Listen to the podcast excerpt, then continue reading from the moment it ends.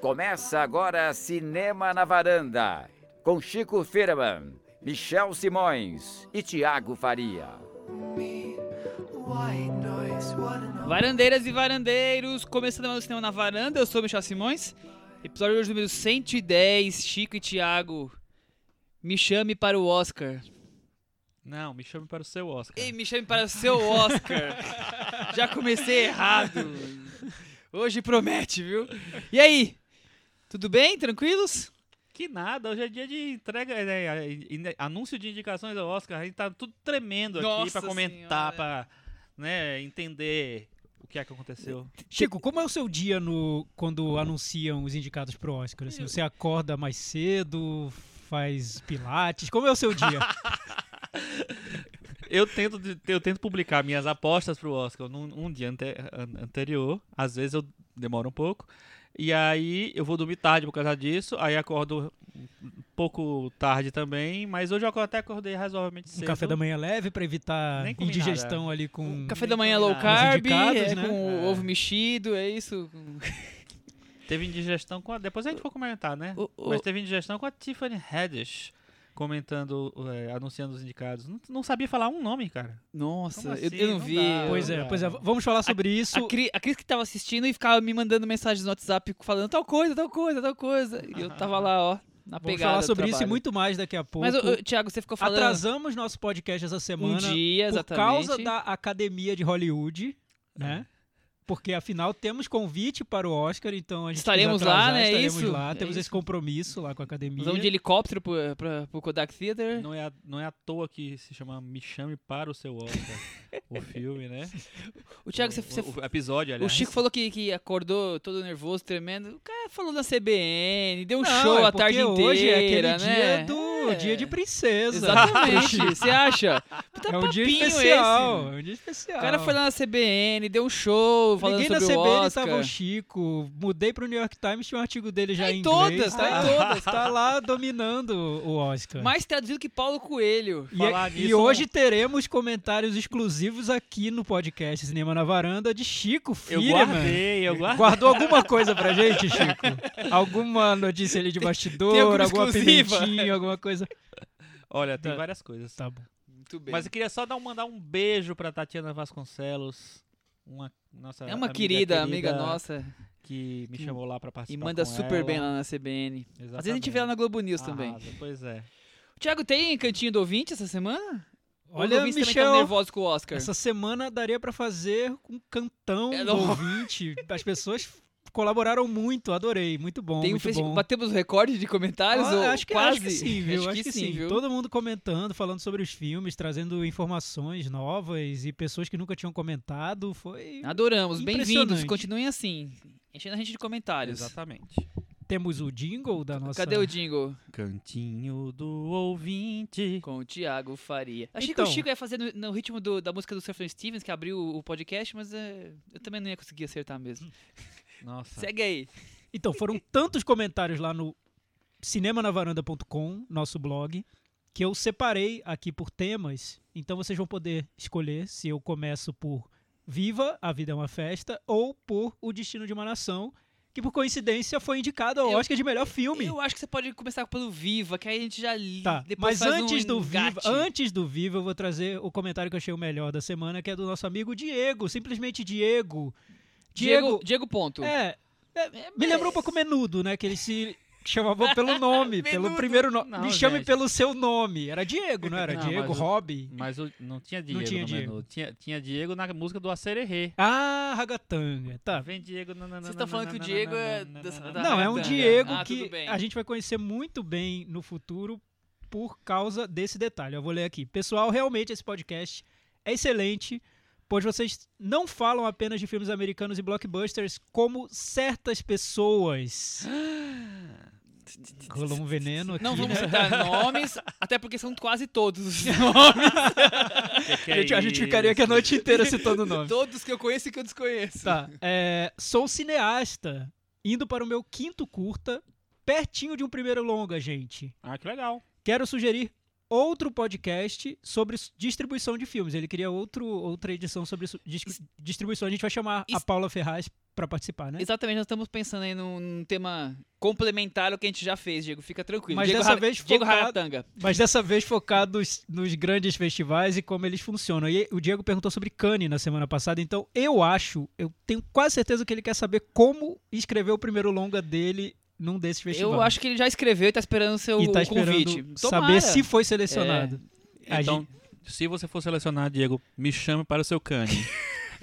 Exato. E olha, Diego, evite Michel no júri do seu Por filme. quê? Como Ah, assim? sim, evite, evite, é. Eu sou tão justo. Ele quer que a gente- gente traga o Rodrigo Teixeira, que é o produtor brasileiro que foi indicado pelo Call Me By Your Name, me chame pelo seu nome. Ele tá entre os produtores do filme. A gente já conversou, já cogitou, mas acho que não tá muito fácil a agenda dele, é, viu? a gente vai fazer um telefonema, quem É, sabe, né? a agenda não tá... A gente até tem meios pra chegar nele, mas eu acho que a agenda dele não tá tão simples. Agora é indicado ao Oscar, né? Não tá... Ele falou tá o seguinte, vir na obrigado varanda." por serem tão legais e animarem a semana. Quando for rico, vou mandar cervejas e pizzas pra gravação de vocês. É Muito isso. bem, muito obrigado, viu, Diego? Diego, olha, se ele tá. Ele chegou chegando. É, eu gostei. É, Semana é. passada, essa semana... Vamos um pouco de coment... alguns comentários sobre o Destino de uma Nação, filme do Joe Wright. É, dividiu opiniões aqui na, na varanda. A Nídia, ela falou o seguinte: há três elementos em comum nos filmes bons de Joe Wright. São adaptações de livros, se passam em outra época e tem Keira Knightley. A falta de dois desses três elementos me deixa reticente em ver o Destino de uma Nação. Olha, Nídia foi indicado agora ao Oscar de melhor filme, né? Teve, Academia teve aí. várias indicações, daqui a pouco o Chico vai falar mais detalhes, né? Mas. Então, o Carlos E ele, Lira ele se pendurou na varanda, ele se não pendurou na caiu. varanda. O Carlos Lira ele gosta do Joe Wright, ele fala que é um excelente diretor. Gosto de dizer que Joe Wright é um academicista competente, é, ainda que faça escolha de projetos duvidosos como Peter Pan. Mas tá aí um fã do Joe Wright. Já o Guilherme Piazza, ele lembrou que o Joe Wright dirigiu um episódio do Black Mirror, o Nosedive. Você lembra, Michel? Nossa, achei horrível. O episódio do Instagram? Nossa senhora. Aí ele fala que o episódio exemplifica tanto a mão pesada do Charlie Brooker para desenrolar suas tramas, quanto a mão pesada do Joe Wright para estabelecer um drama. Então, é um, para ele, é um, o episódio resume os problemas Tudo de ruim que cada um tem, tá tanto ali. do Joe Wright quanto do Charlie Brooker. Sobre Viva, tanto A o gente já falou, desculpa te cortar, mas a Hum. gente já falou bastante do Joe Wright na semana passada, né? A gente comentou algo parecido com isso, que a gente, na imensa maioria, gosta mais dos filmes dele de época do que os filmes mais contemporâneos dele, por exemplo, O Solista ou Hannah, né? O Chico eu acho que não acha Hannah- Hannah tão ruim, né? Eu acho que acho- só, só eu que, que detesto, que o Thiago acho que nem viu. Não, não vi. Continua assim. É com a Saoirse. É. Inclusive, gostaria de mandar um abraço para o Sandro Serpa. Eu falo Saoirse, eu sei falar Saoirse, tá? O que que aconteceu? Continua aí, depois eu, depois eu volto a esse assunto. Depois você vê no, no, rolou agora um- no Facebook- indireta. no indiretas. Facebook a gente fez esse- essa brincadeira É o com o cantinho Sandro da Serpa. indireta aí. É, exatamente. Tá bom. Olha, sobre o Viva, A Vida é uma Festa, eu não vou falar, não vou ler aqui os comentários na íntegra, porque são Tão longos, longos, mas estão lá no nosso blog, cinemanavaranda.com. Recomendo que vocês entrem lá, leiam os comentários do Caio Moraes e da Gabriela, porque eles mostram um contexto ali que, que implica a maneira como a Pixar se apropriou dessa cultura mexicana e do momento em que está sendo interessante falar dessa cultura para fazer o Viva. Do- dois bons comentários. Eles foram fundo nessa questão de por que, que a Pixar escolheu esse tema e não outro qualquer. Não, tem um comentário da, acho que é a Gabriela, que é bem interessante. Ela traz uma, uma tese, digamos assim. um- é bem legal. Ela fala, resumindo bem, que em Los Angeles esse é um ano de valorização da cultura latina e a Pixar meio que entrou nesse bonde. Aproveitou o embalo, né? Olha só. Muito bem, muito bem. Tem um comentário o, legal o aqui Chico sobre... já tava provocando o filme na semana passada, falando que era tudo cópia do... Festa É, no céu. do- do- é, pois é. Que alguém também comentou. no- Comentou, que eu comentou. lembro. A Fernanda Prado falou sobre Viva. Na minha opinião, Divertidamente ainda é obra-prima da Pixar, mas Viva vem em segundo lugar. Na minha visão, a morte e o luto acabam tendo um destaque maior do que a memória no filme. E por ser um tema muito difícil em se abordar, acho que o filme lida de uma forma tranquila, divertida e fácil, pensando no público infantil. Foi um detalhe do filme que eu acabei não falando na edição passada e que eu gostei nele, que é um filme sobre morte, mas com muita leveza, né? Muita cor, muita alegria. Ele não tem um peso que a gente espera de um filme sobre, sobre morte. É, né? até porque ele enxerga a morte como ter uma continuação, né? Então aí... Mas é, é verdade, é isso. Não é uma coisa A morte além depressiva, né? vida. A morte além da vida, como diria Robbie Williams, é isso? Exatamente.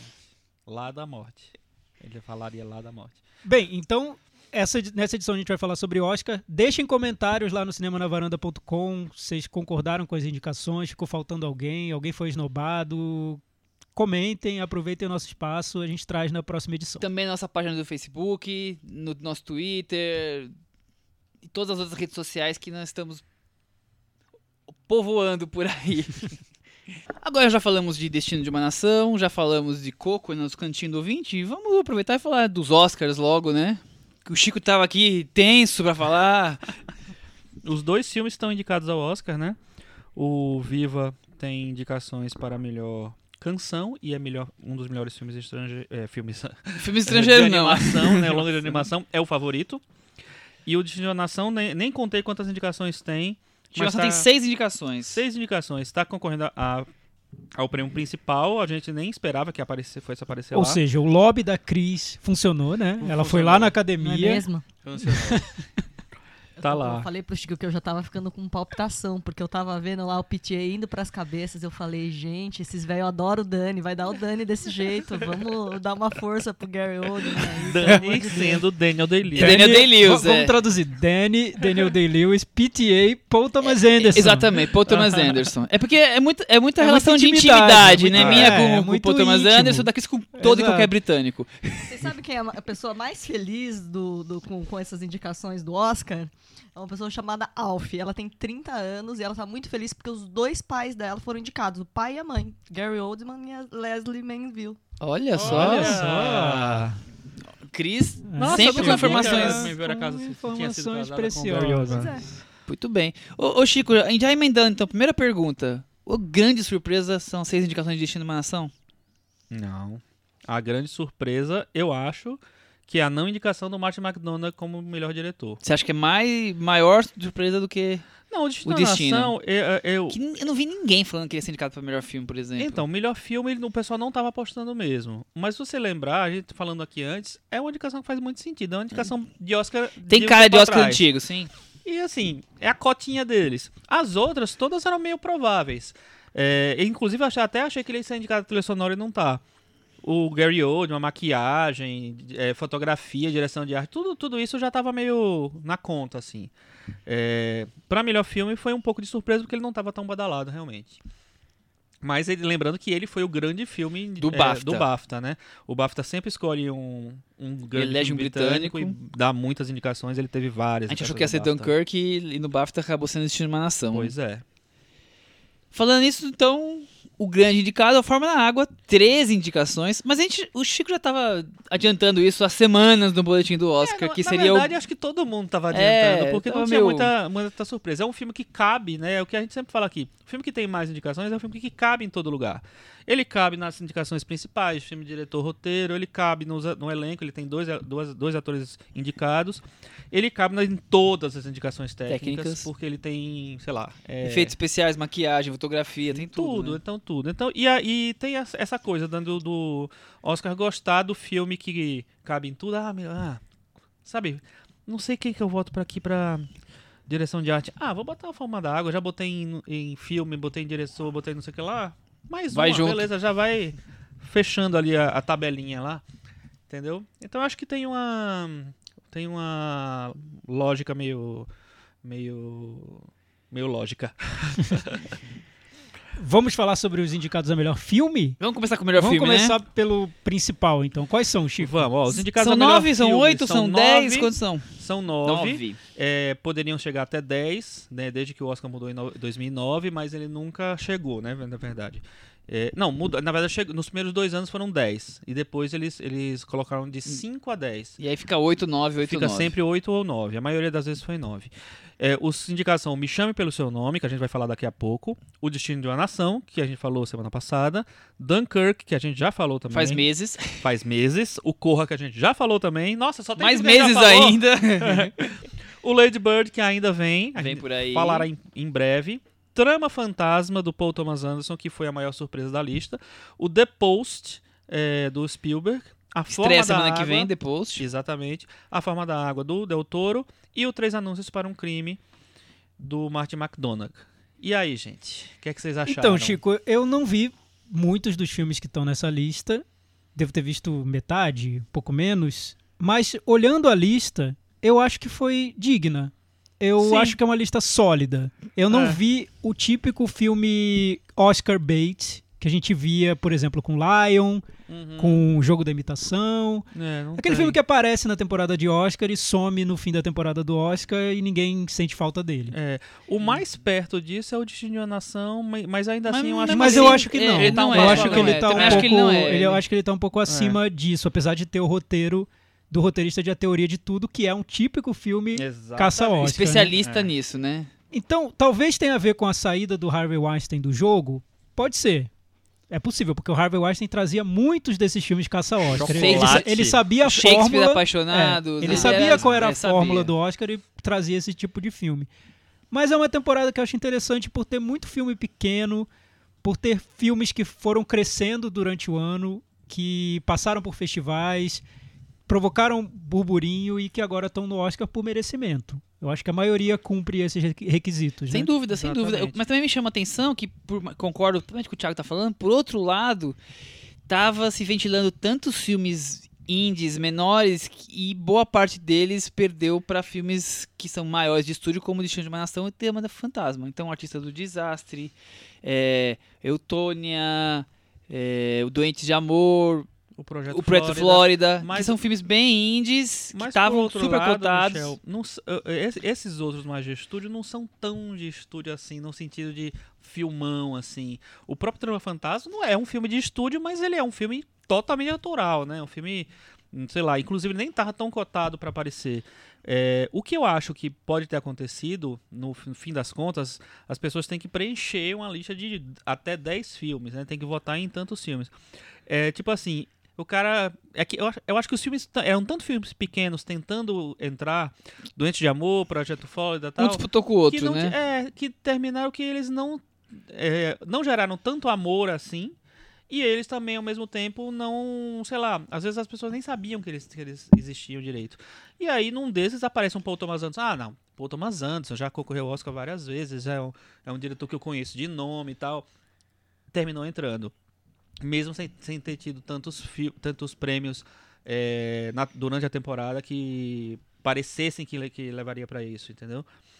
E ele, e ele entrou forte, ele entrou como filme e Seis como diretor. indicações. Seis indicações É, todo. mim, na verdade, o que surpreendeu foi que ele entrou forte, né? Eu até É. achei também que ele entraria no melhor filme pra, Uhum. pra completar, mas eu não. né, no, no- final. pra Ele não- é, o, ele é o filme, o quarto filme com mais indicações. Então, Exatamente. Eu acho que mostra o prestígio do Paul Eu Thomas acho que é Anderson. isso. Eu acho Que, que é e a gente não pode esquecer que o Oscar é um, um prêmio em que a indústria Premia a indústria. quer, é, não, e quer criar essa impressão de prestígio. Né? Uhum. É, e o Paul Thomas Anderson eu acho que cumpre muito bem essa cota do diretor não, autoral, os do amigos diretor serão difícil. lembrados, né? Tipo, Mary Streep tá aí pra provar isso. Exato, exato. Mas o Paul Thomas Anderson, do diretor super elogiado pela crítica, o Trama Fantasma é um filme que a crítica adora. Adora.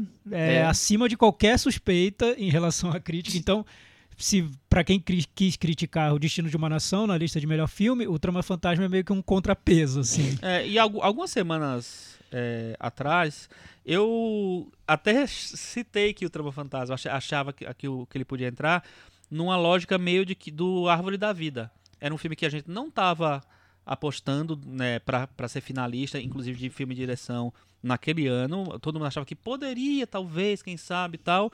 Entrou com filme e direção, porque era um diretor de prestígio, era um, era um, um diretor de respeito. Então é uma maneira de você dizer assim: ah, não vou, votar no Sean Baker, ele é legal, mas ah, não é, sabe tal. E o Oscar tem uma tradição desse tipo de indicação de ultra prestígio, né? O próprio Merlick com o Além da Linha Vermelha foi isso. Sim. Foi um filme que a gente sabia que não ganharia, mas que estava lá para garantir essa cota de qualidade do Oscar, que o Oscar quer mostrar que tem a- autores numa tradição dos anos 70, do, do- da grande era de ouro do, do Oscar, enfim. Eu acho que o, o Paul Thomas Anderson tá aí para cumprir essa cota. Não acho que ele vai ganhar. Não, eu acho que Coisa não tem alguma, né, chances, não. Ah, não, né? Des- Não dessa lista, partindo dessa lista hoje, no dia da indicação, Chico, dá para tirar alguma conclusão ou o jogo quem ainda tá, tá fortalecido, complicado? quem tá Olha, enfraquecido. Eu acho que todo ano eu tenho falado isso nos últimos anos. Assim, tá muito difícil. Porque é, acho que até tá mais difícil do que nos outros anos. Porque o ano passado, por exemplo, a gente tinha o Moonlight e o La La Land, era, tava meio polarizado. Há dois, há dois anos a gente tinha Spotlight, A Grande Aposta e O Regresso. Tinha três, Três filmes. filmes. Hoje eu vejo que existem pelo menos quatro filmes que têm alguma chance de ganhar o Oscar de melhor filme. É, o Três Anúncios para um Crime, que ficou prejudicado porque o diretor não foi indicado, mas ainda assim é um filme que, que foi, Não é improvável. é, foi Perdeu muito força, é respeitado pela, improvável. pela temporada nos sindicatos. Ele ganhou três é, prêmios no SEG, né, que aconteceu domingo passado, né, melhor elenco, melhor atriz e ator, ator coadjuvante, todos estão concorrendo aqui. É, tem A Forma da Água, que é o filme mais indicado, que é, teoricamente, ele pode assumir aquele posto de filme da indústria, apesar dele ser um filme independente, né, ele... ele é, acho que foi um orçamento no- foi também menos de 100 milhões e tal. E, então e é um filme de fantasia. Então e tem é um filme de fantasia, mas assim, é um filme que teoricamente a academia não premia. É. Mas eu acho que nesse ano ele pode assumir essa vaga do grande filme. Ah, o filme, esse é o grande filme que tá em todas é, as categorias e tal. É, a gente tem o Lady Bird, que é o filme que conversa com todo o, a temporada, o ano, né, o ano das mulheres, o ano das mulheres é, denunciando assédio, o, o ano das mulheres é, mostrando que podem aparecer na, com, com grandes bilheterias. Os três principais filmes do ano, né, a maior bilheteria do ano, são filmes protagonizados por mulheres. Então, um deles é dirigido por uma mulher. Então, eu acho que o Lady Bird, ele meio que pode ser o, o símbolo da temporada. E o Corra, eu acho que ainda tem alguma Corre por chance, fora né? ainda. O, o Thiago acha mais do que eu. Mas, mas eu acho que ele ainda tem alguma chance porque ele foi um filme muito respeitado e é um filme muito de, um, ac- de mu- muito fácil acesso. Então eu acho que é um filme que pode surpreender naquela contagem louca dos votos de melhor filme. Corra vai ganhar Oscar, Thiago Faria. Não, acho que não. Mas mas eu hoje não conseguiria apostar em absolutamente nada. Eu e é, é raro acontecer isso, né? Porque geralmente a gente faz a aposta já achando, já conseguindo ler o que a academia está pensando, mas eu acho que a academia ainda não sabe o que premiar. Eu acho que essa decisão ainda vai acontecer. Por isso, eu acho que alguns fatores pesam nesse momento em que ainda estão decidindo sobre que, em que filme votar. Quando você não indica um diretor, muitos talvez pensem, poxa, né, esse filme, será que merece mesmo? Um filme que não tem o diretor ali indicado? Será que é um filme tão importante assim? Merece meu voto ali nas primeiras posições? Não sei. Então, talvez pese. A indicação da Greta Gerwig para a direção pesa a favor do Lady Bird, porque garante uma chancela que talvez o filme não tivesse. Então, foi indicado a direção. Por que não votar para melhor filme? Alguns podem pensar desse jeito. O filme ganha força enquanto outros perdem. As indicações do Corra também, o filme ganha. E o Corra é um filme muito visto, um sucesso enorme de bilheteria, muito querido, e trata de um tema que não está tão em alta com- como estava no ano passado, mas ainda segue urgente, né? A questão racial. Eu, se fosse seguir meu coração agora para dizer quem ganha, porque ano passado foi exatamente isso que aconteceu. Ninguém seguiu o coração, todos ficaram surpresos com a vitória do Moonlight, mas seria Lady Bird. Eu acho que o filme do momento é Lady Bird. Mas, e o Três Anúncios para um Crime, eu acho que tem um, um, um fiapo de rejeição ali que pode prejudicá-lo no final. Cris, tá entre esses quatro aí? O que você acha? Tem alguma coisa aí diferente? Discorda? Tá? Tenho a sensação de que o- é o factual que vai decidir. O factual que vai decidir. Olha, não, As notícias não que vão decidir não, não, me, não me Quando, assustaria. Chico, quando termina a- o prazo para votar no Oscar? Ah, eu nem sei quando começa. Você acha que, que a imprensa vai mas, fazer uma mas eu onda? acho que ainda tem um tempo longo, né? Tem mais ou menos um mês. Deve ter, votar. deve, deve ser por aí, é. E aí eu queria dar uma de Michel Simões e ler uma sinopse pra vocês. Nossa. Uma mulher que trabalha num centro de pesquisa se apaixona por uma criatura do mar, um sereio. De que filmes estamos falando? A forma Estamos da água? falando de The Space Between Us, um curta de 2015 holandês que algumas pessoas já estão levantando no submundo na internet, que seria a fonte de inspiração do Guilherme Del Toro por A Forma d'Água. Sim, ele já está sendo acusado de plágio. no Submundo. Ah, olha, essa, essa é uma informação o importante. factual. Temos um plágio à É, vista. Não sei se plágio hoje em dia conta tanto quanto assédio, mas... Pois é. Não, não conta Mas tanto quanto o assédio de é jeito quanto nenhum. racismo. É, A mas- não. Academia de Cinema da Holanda emitiu uma nota falando que não, que acha que não tem nada a ver, que cada um dos filmes tem a sua própria identidade, que não é nada disso, enfim. Mas tá rolando uma discussãozinha aí. Não, não ganhou muito tamanho e tal. Tá rolando faz uns três, quatro dias. O curta tá disponível no YouTube, a gente coloca no Facebook para as pessoas tirarem suas próprias conclusões. Eu vi muito rápido, visualmente, lembra assim, é um pouco mais tecnológico. né, Não se passa nos anos 60 com aquela música maravilhosa do Desplat, mas tem, tem uma outra coisa, assim, as cores, assim, alguma coisa que lembra mesmo, assim. Ih, olha, olha, olha a Temos- polêmica Temos aí, um temperinho polêmico Mas, aí. mas é outra, outra pergunta pra vocês. Vocês não acham que excesso de indicação pra um filme que as pessoas, que as pessoas não viram ainda, que elas vão ver agora, os, os integrantes da academia, não provoca um peso de expectativa talvez muito... provoca, provoca um peso de expectativa que, que pode você não gostar tanto assim. Nossa, 13 indicações é o filme do Era século. isso, né? E aí Era você fala, isso ah, era filme?" isso. É, eu Bem, acho que Não provoca. sei, também é outro fator aí que pode pesar. É, eu não, eu não sei se, é um- se pesa tanto, mas eu acho que o que pesa muito é que nos últimos anos a gente viu o Oscar tá interessado em mostrar que é importante, que tem relevância, que tá ligado nas coisas, desde o Oscar So White, desde tudo. Então, é, eu acho que se por essa lógica a premiação seria Lady Bird. É, Mas, mas não tem outros filmes que, que podem ser vistos dessa forma? Por exemplo, o próprio Forma na Água. Eu vou pode, evitar não, spoilers, pode. mas é, é uma. Principal é uma mulher Uhum. muda que vai fazer todo um movimento lá, vai tomar a frente por conta de um amor. Quer dizer, Uhum. tem uma mulher na frente. Já falei isso, vou repetir. Três anúncios. É uma mulher, mãe, brigando contra as injustiças e tudo mais. Você não acha que talvez só a Lady Bird e te- esses filmes também tem uma questão feminina forte, não sejam É, bastante, e tem que não, ser eu a Lady Bird só porque tem uma diretora? Então, eu acho que tem sim, mas eu acho que quando você pensa assim, nossa, eu preciso, eu preciso votar numa mulher tal, numa mulher forte tal, não sei o que lá. Pô, Lady Bird foi a mulher que dirigiu. Uhum. É uma história feminina. Não, Que claro. é, que é, o E a mesmo- mulher que é a que mesma lógica do Moonlight, né? É. vamos premiar o filme que foi dirigido por um negro, sobre É. negros, e é no ano negro, e é isso, 100%. Não vamos É. premiar um filme é, Estrelas Além do Tempo, um filme dirigido por um branco sobre mulheres negras. Assim. É. Seria um pouco Mas- incoerente. vai né? passar da Eu posso estar pouco enganado, tempo. mas como o Thiago acabou de falar, as pessoas vão começar a ver, os votantes vão começar a ver os filmes agora e viram lá 13 indicações para Forma na Água, viram indicações para um filme da questão feminina e vão assistir um filme que talvez não achem que tem esse impacto de história todo.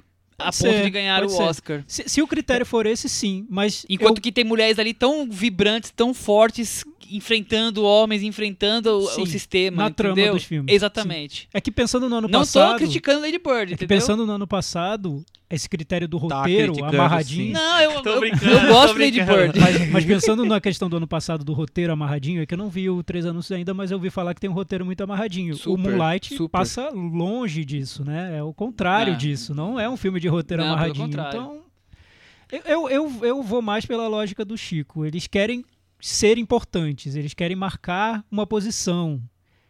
E eu não sei se Três Anúncios, se a, se a forma da água não seria fugir um pouco da discussão ou não provocar impacto nenhum. É, não, eu acho que os três, três anúncios provoca sim. E tem essa coisa da. Você falou da leitura, tem muita gente que lê o filme de uma maneira que rejeita totalmente o filme. Eu não sei se isso em Hollywood, é, na, na academia, isso provoca um certo um tanto impacto assim. Porque a gente já viu filmes que tiveram leituras muito ruins no Brasil, vamos dizer assim, ou por, né, no mundo de uma maneira geral, e que o Oscar abraçou, amou, foi pra cama com eles. É, Crash ganhou o melhor filme.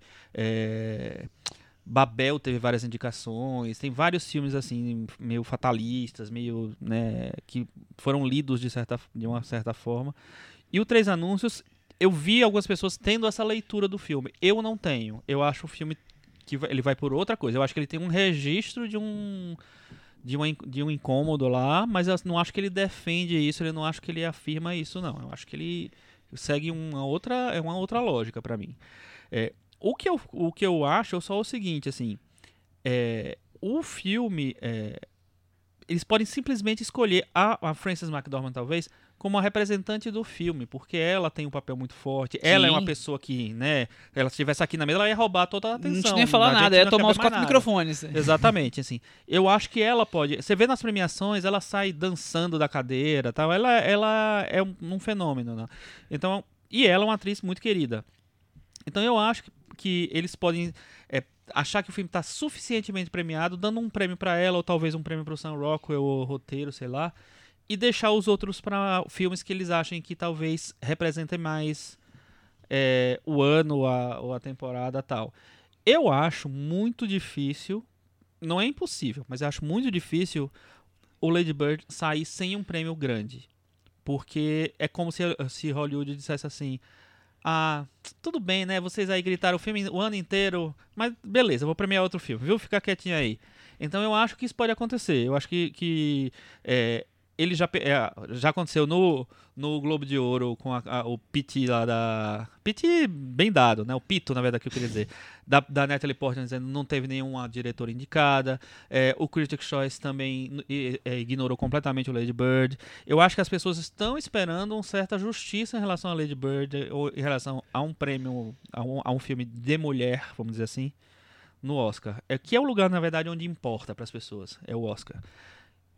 Posso estar errado, mas Não, eu, é, É, é- eu, eu acho que pensando no clima do momento. af- afirmar é, é, impossível, é. É, pra mim é impossível prever. Eu não. Eu desisto. É, Depois do que mas- aconteceu ano Mas passado, eu, também eu, desisto. eu posso mas- cair, cair da varanda de queixo e me quebrar todo, mas pra mim, Entre Anúncios já ganhou o melhor filme. olha... Guilherme Del Toro já ganhou o melhor diretor. Gary Oldman já ganhou. Ah, acabou o programa. Francis McDormand já ganhou. e eu acho que Bird vai ganhar roteiro só pra ficar com, com essa questão de tipo prêmio de consolação, tipo o Woody Allen, assim, antigamente. Tem que esperar o factual, hein? É, Não, é- e- eu e, eu acho, acho. e eu acho que. Falei que eu posso cair da e- varanda e, eu me concordo- quebrar eu, todo. Eu, eu acho que tudo bem, pode acontecer isso, mas vai ser. Se acontecer isso, que é provável, é pode possível, acontecer. não é que é, provável, é possível. possível. A notícia do dia seguinte sobre o Oscar vai ser nada. Não, Ou vai nada, ser. absolutamente ou nada. Não, vai ser- ser Oscar ignora. É, Oscar vai ser ignora isso, filme vai de mulher. isso. Mas você sabe o que é que eu acho? Imagina, imagina a situação. Todo mundo querendo que a, a Greta Gerwig fosse indicada, que o Lady Bird fosse, fosse- aparecesse na lista e tal, não sei o que lá. Agora começou. Começou hoje o negócio. Então agora, as mulheres tendo uma representante lá, do jeito que as mulheres vai se uniram o- esse ano, Sim, vai ser o factual que você tá falando. que, tipo, que na categoria de direção vai ser É tipo assim, vou votar na É tipo Copa do Gerwig. Mundo, agora entrou a fase do mata-mata, entendeu? É. Eu sou mata, Ou é eu um jogo eu só. acho que muda, filme, eu acho eu que muda, eu acho que muda o jogo. Eu vejo hoje, hoje, nesse momento, o factual influencia totalmente, concordo com a Cris. Pode mudar amanhã. Hoje eu vejo como Forma d'Água ganhando prêmios técnicos Sim. e os prêmios principais ficando entre esses filmes do momento, entre Lady Bird, entre Corra até. É, no- eu acho que Corra ganha roteiro, eu não acho que vai pra Lady Bird. Eu tenho certeza que o roteiro eu vai acho que o Corra Corra. vai passar em Cara, eu acho branco. Eu não três acho. anúncios. É Corra até- passando em é- branco É é até ridículo, provocativo, mas- parece, né? Mas foi, foi- Eu não acho foi que três pensando. anúncios ganham roteiro. É, eu, eu, eu vejo três anúncios ganhando algum, algo de atuação. Vocês podem ver Mas que, até, mas até a atriz eu acho. consenso. Até a atriz eu acho que vai ser pra Lady Bird. Hoje eu a diria. Saoirse, você eu diria Sandro. Serpa, Saoirse. Porque eu acho que tem um, momento, um, um movimento de união de mulheres, como o Chico falou, e também de homens que estão querendo mostrar que eles apoiam esse movimento, então Não, é que- perfeito. que eu acho que deve ter muita gente comovida de uma maneira sim, geral, sim, sabe? claro.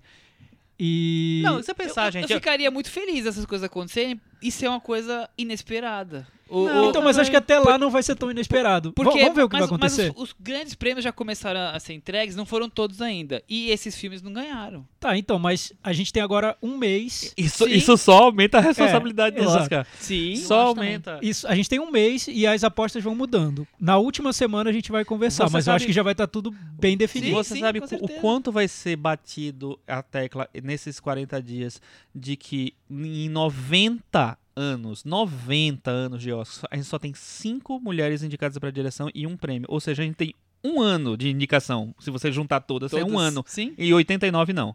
Entendeu? Eu acho que isso vai ser muito batido. Eu acho que vai ser muito. Quase lavagem cerebral, né? Eu acho que vai ser. E eu acho que é ótimo que seja também. Não, sem sabe? Eu acho que eu acho muito legal. É, enfim, eu acho que. Mas assim, ainda acho que tá mu- muito nebuloso. Eu acho que depois do, do plágio que a Cris acabou de falar, Tudo muda. a forma da água, Então, não sei, sei, lá. não- eu- por enquanto não, não, não pegou a, academia da Holanda aí, de cinema da Holanda, já emitiu até uma nota pra falar que acha que não tem nada a ver. então Mas vamos hoje em ver, dia, né? primeiro se faz a polêmica e uh, sei o E que lá, depois e conserta, depois que né? você conserta. Se der. é. O que eu, Se der. eu só acho que a velocidade aumentou muito. Tá muito, tudo muito mais rápido. Provas disso, factuais. James Franco fora da disputa. Foi bem rápido, né? Uma semaninha ali, já tiraram o James Franco da disputa. É, foi, foi, me- foi menos de uma semana. Menos Na de uma verdade, assim, semana. come- a votação ao Oscar começou na sexta-feira antes do Globo de Ouro. E no, do- no domingo teve o Globo de Ouro. E aí, depois de ele ganhar o prêmio de melhor ator em comédia, a atriz, que eu não lembro mais quem foi, dos anos 80. Não vou saber o A, nome dela. a- esqueci o nome dela, depois eu falo. A Ellie Sheedy. Ellie. Sheedy. Ela denunciou ele por assédio e começou uma série de denúncias é, por assédio. E no domingo, a Natalie Portman deu o pito dela Uhum. e a Greta Gerwig apareceu no Oscar. Apareceu no Oscar. Então acho que a velocidade, a gente não pode. é, não podemos Duvidar ser ingênuos das manchetes. de achar que o sindicato tal elegeu hoje um filme, daqui a um mês o Oscar vai lá seguir direitinho o que aquele sindicato disse. Eu não sei. É, Acho não que tá sei. tudo mudando muito rápido. Vamos E- aguardar. E, e essas, a- o Oscar tá meio mais imprevisível mesmo. A gente viu aquele ano lá que é, os três principais sindicatos, cada um elegeu um filme e aí o Oscar teve de- de- ficou livre para eleger o que ele Que queria. quisesse. É, é, o- esse ano, o Producers Guild of America, o sindicato dos produtores, elegeu A Forma da Água. Só que o, o sindicato dos atores, o Screen Actors, elegeu como melhor elenco, que é teoricamente o, o- prêmio de melhor filme deles, o Três Anúncios. O sindicato dos diretores ainda não é, se pronunciou. Tem os indicados só. Acho que vai ser a Lady... A, a- ó, se for a Greta Gerwig, a gente tem a mesma situação de três anos É, atrás. aí bagunça. De dois Aí anos ganha atrás. Corra, pronto. Ah, vamos ver, não sei. Aí ganha o Paul Thomas Anderson, que já deve ter ganho faz tempo. Eu acho É. que dos, acho que dos indicados a melhor filme, é, tem esses quatro. O, o Dunkirk foi um filme que. Apare- Primeiro ele surgiu como um filme que Mas o ia ganhar. ficou lá em filme, junho, né? Ia é isso. ganhar, ia ganhar melhor diretor com certeza. Hoje em dia, eu acho que se, ele- se ele ganhar melhor diretor, vai ser um azarão completo. Não, não vai ganhar, não. É, não até faz sentido, né? Porque é um filme muito técnico, um- com muito domínio técnico e tal. É, outro favorito que ficou pelo meu caminho, teve só indicação para melhor filme, foi o Me Chame Pelo Seu Nome, que fala- vamos falar daqui a pouco. É, teve indicação para filme e algumas outras, teve quatro, é, mas também já meio que saiu da disputa. O Destino de uma Nação não tem muitas chances. E o Trama Fantasma também é, o, é para dar o, o, O peso aí, né? peso do Oscar. E o The Post também entrou porque era o jeito. Não, esse estava cotadíssimo, né, Chico? Mas, Mas- foi sendo esquecido, Não, mas ele foi esquecido, sendo esquecido. muito esquecido. é, As pessoas foram vendo o filme, foi isso que aconteceu. Acho que mais uma semana ele, não- ele, não- ele não ele saiu até de cartaz. Não, não, não- Imagina um filme, é, um filme com esse tema não vi ainda. do Spielberg com Tom Hanks, com a Meryl Streep, teve duas indicações ao Oscar. O filme e a Meryl Streep.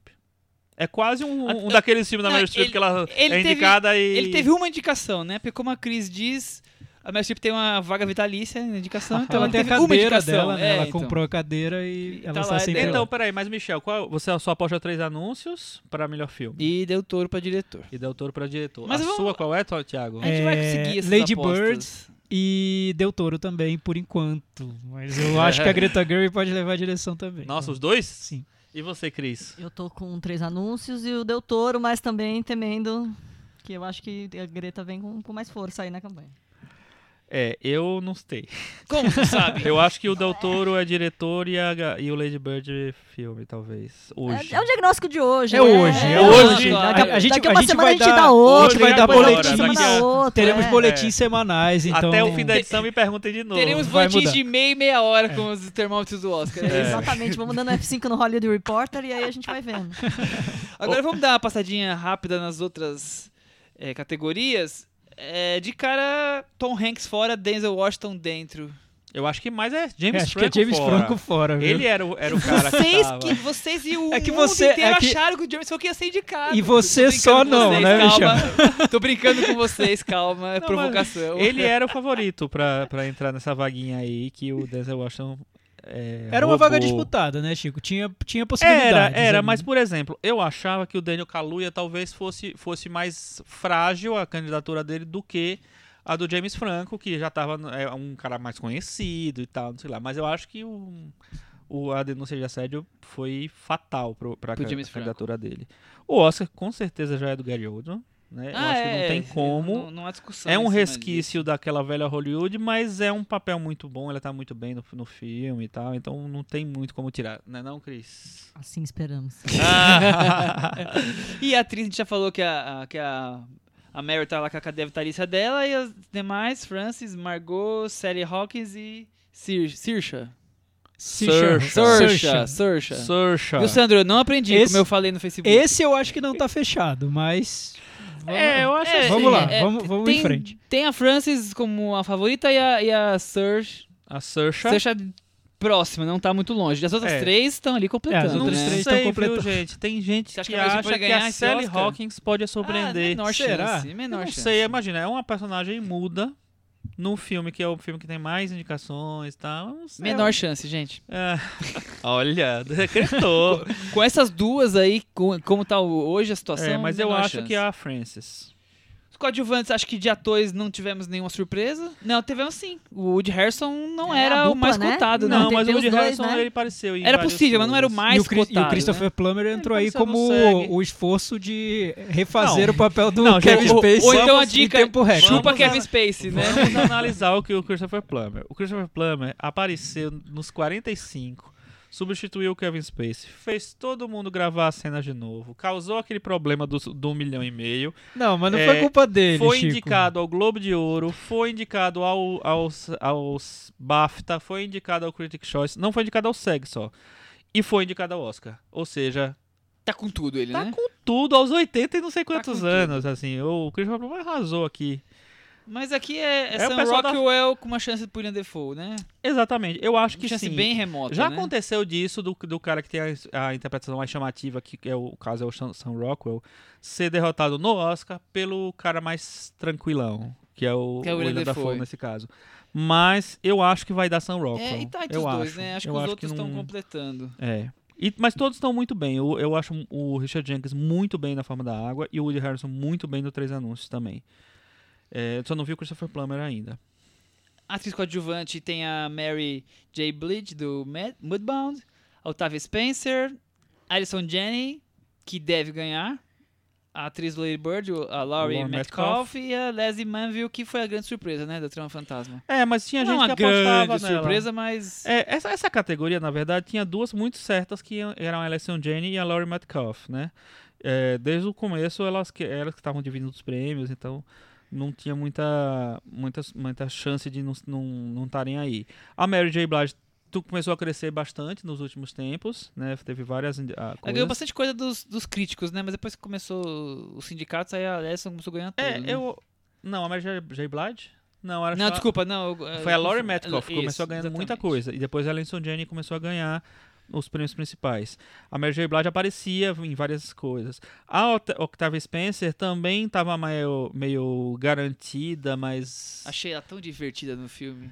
É, Você falou que ela faz o papel de sempre, eu, eu gostei, achei Eu muito acho que ela faz a Octavia Spencer. Talvez, mas eu, eu me diverti horrores. É, mas ela, ela tá simpática. Tá melhor do que o Estrelas Além do Ah, Tempo, que é sem que ela foi indicada por não fazer absolutamente nada, né? Sem dúvida. Mas enfim. E a Leslie Manville foi, um, foi a surpresa, apesar de ter algumas apostas nela.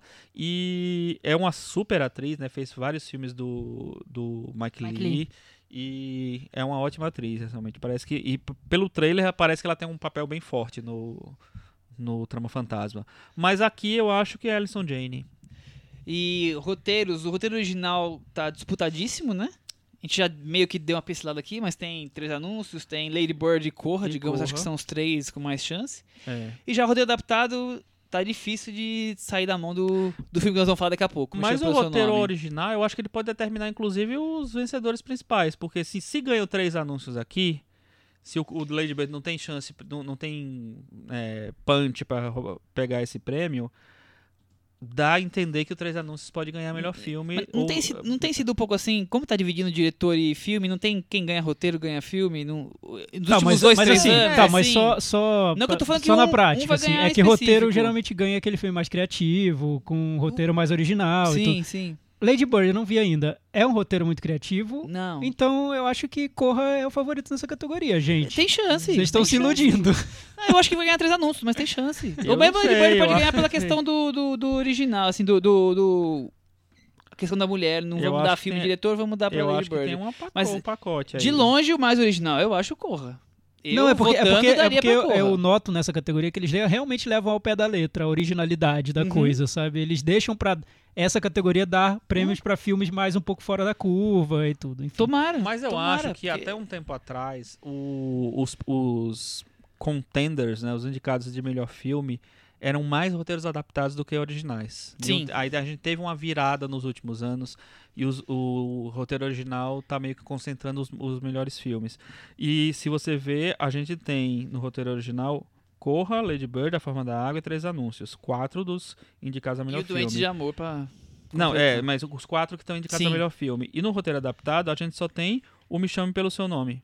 Não tem Isso. mais nenhum. Então, é, é a categoria que tá meio que traduzindo aí o meu melhor filme. É um, um prêmio, talvez, que fosse o de- eh, como era o de montagem antes, que era meio que visto como uma prévia de melhor filme. É, hoje eu acho que o roteiro original tá mais pra isso. Mas vamos ver, eu acho que tem que todos os três têm chances. Corra, Lady Bird e Três Anúncios. Eu só acho que se os Três Anúncios ganhar aqui, eu acho que a chance dele ganhar melhor filme são grandes. Se o Lady Bird ganhar aqui, aí eu acho que as chances dele ganhar ou filme ou direção são grandes. Não sei se ele ganha os dois. E se o Corra ganhar aqui, Ele ganha e é o prêmio dele. Não, eu acho que é esse o prêmio. Mas p- talvez tenha essa ligação mesmo, que eu não tinha notado. O roteiro original pra mim era o, o prêmio pro, pro filme mais diferente, é, é porque eu acho que que não que- cabe em outras categorias. Por exemplo, o. Spotlight ganhou o roteiro e ganhou o filme. É, o Moonlight perdeu direção. era adaptado, né? Não, O eu ganhei, eu ganhei a era- direção Spotlight também. Perdeu, O né? Spotlight perdeu direção. O, ele ganhou o melhor filme só. O, a direção foi o regresso. Foi o regresso. É.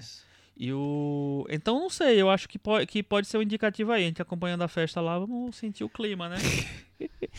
Em roteiro adaptado temos um caso super novo, que é um filme de super-herói sendo indicado, né, Chico? Excelente É, filme é super-herói. é normal isso acontecer, Chico? Não, eu de acho até que nenhum. quebrou, quebrou um tabu ali, né? Mas eu Apesar acho. de que eu não considero um típico filme de super-herói, Não, não mas... é, não é tão típico assim. Enfim. Talvez Mas por isso que ele tenha ele- sido indicado, É, porque ele exato. foge É, do, do padrão de E, filme de e super-herói. porque ele é, ele é ótimo também. É, É, isso eu também acho, o Thiago não, mas nós estamos discutindo a, a Mas chance o de cada eu, um. Eu sei, mas o que eu, o que eu falo é o seguinte, assim, ele, os- são cinco indi- indicados ao prêmio do Writers Guild of America, de, de roteiro adaptado. São exatamente os cinco. E lá no Sindicato dos Roteiristas, ao contrário de todos os outros, eles só indicam quem é filiado ao, ao sindicato, né? É, nos outros não. Eles, ele, por exemplo, Três Anúncios não era elegível para o sindicato na categoria de roteiro original, porque o cara não é filiado, sei lá. E aí o, o- no roteiro adaptado não, eles são exatamente os cinco. Então, eu acho que também tem uma coisa assim, eles são, eram os cinco do momento, meio que eh, eram os, os mais cotados Da mesmo. situação. Então aí o Logan entrou porque talvez não tivesse eh, roteiros mais clássicos adaptados que estavam na jogada mesmo, no, no- na disputa, assim. Mas eh, eu não quero tirar o mérito É, aqui do é uma Logan. indicação, no mínimo, curiosa. Vamos falar do prêmio Roleta Russa? Filme, Filme estrangeiro, né? estrangeiro. Porque cada, cada vez que você gira a roleta ali, você não sabe se vai ter uma bala, se vai ser um... É um prêmio que continua importando mais pros estrangeiros do que pro Oscar. Sem dúvida. Eu sinto que é, é meu prêmio favorito ali. por conta disso, É. inclusive. Porque ele é surpreendente, você vai na é, certeza pro- e sempre se ferra. Pro bem e pro mal, né? A gente não consegue ver uma lógica ali no que Nenhuma, tá acontecendo. Mas sobreviveram pelo menos uma Mulher Fantástica, que eu, eu acho que é o... O chileno tá aí e ag- agora tem mais ele chance. acho que ele tem muito mais força do que ele talvez tivesse, porque alguns favoritos não entraram. The Sim. Square também tem grandes chances. Tá aí o Sueco, Loveless, Sem Amor, da Rússia, O- também tem chance. o Desamor, o Insulto, o Vai ser filme sem amor libanês. mesmo. É. E o Corpo e Alma, filme que ganhou o Urso de Berlim, que a gente comentou rapidinho aqui no começo do final. Então eles ano. privilegiaram filmes que passaram em grandes festivais. Cinco né? são de grandes festivais. É, é, tem sido assim, né? Eles, eles têm premiado os filmes de grandões de festivais. É, eu acho que dos cinco. Eu acho que os nove eram de grandes festivais. Talvez, é, não, não Que os iniciados eram de, é de Sundance, a gente vai falar daqui a pouco. O Foxtrot era de Veneza. O, o Felicite era Cannes, O Felicity era, era Berlim. Berlim. É, então, enfim. Tava todo mundo ali. Eu acho que eles estão focando E o Em Pedaço nisso. Cannes. Eles estão focando nisso, do, nessa coisa do- dos festivais venderem os melhores filmes mesmo. Aí, Mas, tudo- assim, Surpresa não- foi a ausência do é. Em Pedaços, que é o filme do Fatia Kim, que, que foi o filme que o Michel Eu há duas semanas falou, ganhar, vai Tinha ganhar. certeza. É, não rolou. Ele ganhou outros Ele prêmios ganhou já, o Globo é, de Ouro e ganhou o Critics' Choice, então tava realmente aparecendo um favorito, É, só que essa categoria derruba muitos já favoritos. caiu. Eu acho que, como sempre, o Oscar Filme Estrangeiro é aquela coisa, né? mas The Square tem, tem um Ai. pezinho aí. Eu acho que o Insulto e Corpo e Alma não tem chances de, de ganhar, mas os, os outros três têm. Muito bem. É, eu. O meu favorito é a Mulher Fantástica. Ah, sem dúvida. E Por mais que eu não vi o insulto. até ainda. porque eu não gosto do Desamor e não gosto nada do The Square. Então, é, eu não só torço como eu quero que ganhe. Estamos na torcida forte. hein? Eu É. acho que o filme vai ganhar uma torcida que vai além do que tá no filme. Isso conta muito pra essa categoria. É bom lembrar que no ano passado o Asghar Farhadi ganhou, principalmente porque colou um, um problema político ali, impediram que ele entrasse nos Estados Unidos e fizeram uma campanha para que o filme O Apartamento ganhasse. Então, questões políticas contam bastante, Bastante. nessa categoria, viu? Vamos aguardar o que pode acontecer. Exatamente. É, dos prêmios menos destacados, tem algum, alguma coisa a se falar? É, o longa de anima- animação favoritíssimo é o Coco, né? O é Viva. difícil, né? É, eu acho que não tem dele. muita chance, mas a gente tem um brasileiro indicado, né? O Carlos Saldanha, Carlos foi Saldanha. indicado pelo Ferdinando, que nem tava tão bem cotado Eu, assim. eu acho que quem pode ter uma mínima chance é o, o filme com amor Van Gogh aí. É, mas o- eu acho que é eu acho que pode. Eu, eu achava também, mas eu, eu acho que ele é Eu pouco não vi visto. ainda. Eu É, acho que muitos não eu acho viram que é o Sim, sim, sim. Eu acho Não, que é- o Viva é massacrante, porque ele foi muito bem de crítica. eu acho que é tipo As 99% de chance pra um, pra outro, resto zero, sabe? Assim, é.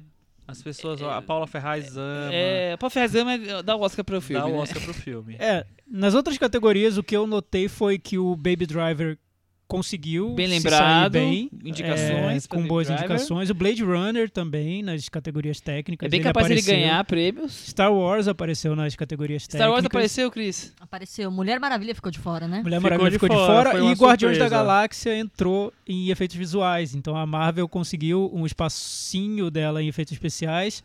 Kong também, que é um filme que foi até mencionado no Varanda Awards. Ele entrou na- no Oscar na categoria de bomba efeitos que não visuais. explodiu a bomba que não visuais. explodiu Não é e ainda bomba, foi é pro legal. Oscar. Então, a bomba que não Ah, tá, explodiu foi verdade, um é verdade, prêmio. É verdade, é verdade. tem Na fotografia, eu senti falta. A gente vai falar agorinha do Me Chame pelo, pelo Seu Nome. Eu senti muito a falta do fotógrafo do Me Chame pelo Seu Nome. Eu acho muito boa a fotografia do É filme. bem bonita Eu, mesmo. verdade, eu falei brincando com você, mas é isso, né? A fotografia não foi escura, É. eles não indicam, né? Pois é. Só Que pode é, ser que é, escura. É, tem que ser que escura, é o mesmo cinza. fotógrafo do Tio Bumi, do um Século. É, um tailandês, Muito bom é. e eu acho. Fotografia Incrível clara, o luz, trabalho sol, dele. não trabalhamos com indicações Pois é, as, fotografias Ah, são sei, dark, não né? É, todas são dark. São todas meio aquela atmosfera, aquela coisa pesada. É. É, São, canção são, são entrou. os mesmos cinco indicados do sindicato da- dos É. fotógrafos, exatamente os cinco. É, Em eu canção espero- entrou Eu acho que dessa vez o Roger Dickens vai ganhar. Roger Dinkins por Blade Runner. Blade Runner. É, eu acho que, É. eu acho que, Que deve como ganhar. vocês bem disseram, eu não vi o filme ainda, mas Nossa, você é um, tá é, atrasado, eu tô, hein? tô bem atrasado. Parece que é um filme que tem um mix de fotografias ali dentro. Tem, né? tem sim. Pelo que vocês falaram, realmente É. parece. Canção tem o Sufjan Stevens concorrendo por Me Chame Pelo Seu Nome. Super. É, É, Estranho no Ninho. Aí Estranho do- A no nossa Ninho, trilha da sonora da, da varanda de hoje. É, que Mas não sei se ganha, viu? Eu acho Não, que, ganha, mas eu acho que não. eu acho que é, o Coco vai levar isso Eu daí. acho que é entre o Coco Remember e Me, o né? This É. Is Me do Rei do Show também, que é uma Nossa, música... não vi e não quero ver. Mas também é uma, é uma- Às vezes tem umas surpresinhas aqui nessa, nessa coisa. Na trilha sonora eu senti falta do Destino de uma Nação, né, do Dario Marianelli, que ele sempre aparece e tal. Mas a gente só tem peso pesado aqui, né? Hans Zimmer, o Johnny Greenwood, que é do Radiohead, Já torço o por John ele, Williams, Radiohead Alexandre. Desplat e o Carter Burwell, que tem... e- Essa eu não esperava muito, não, a, a, a, a trilha do Três Anos para um Crime aqui indicada. Mas... É, eu ouvi a trilha do Johnny Greenwood, já tem pra ouvir no- Uhum. nos streamings da vida. É bem boa e bem surpreendente pra quem conhece a obra dele, porque é uma trilha romântica, Uhum. clássica.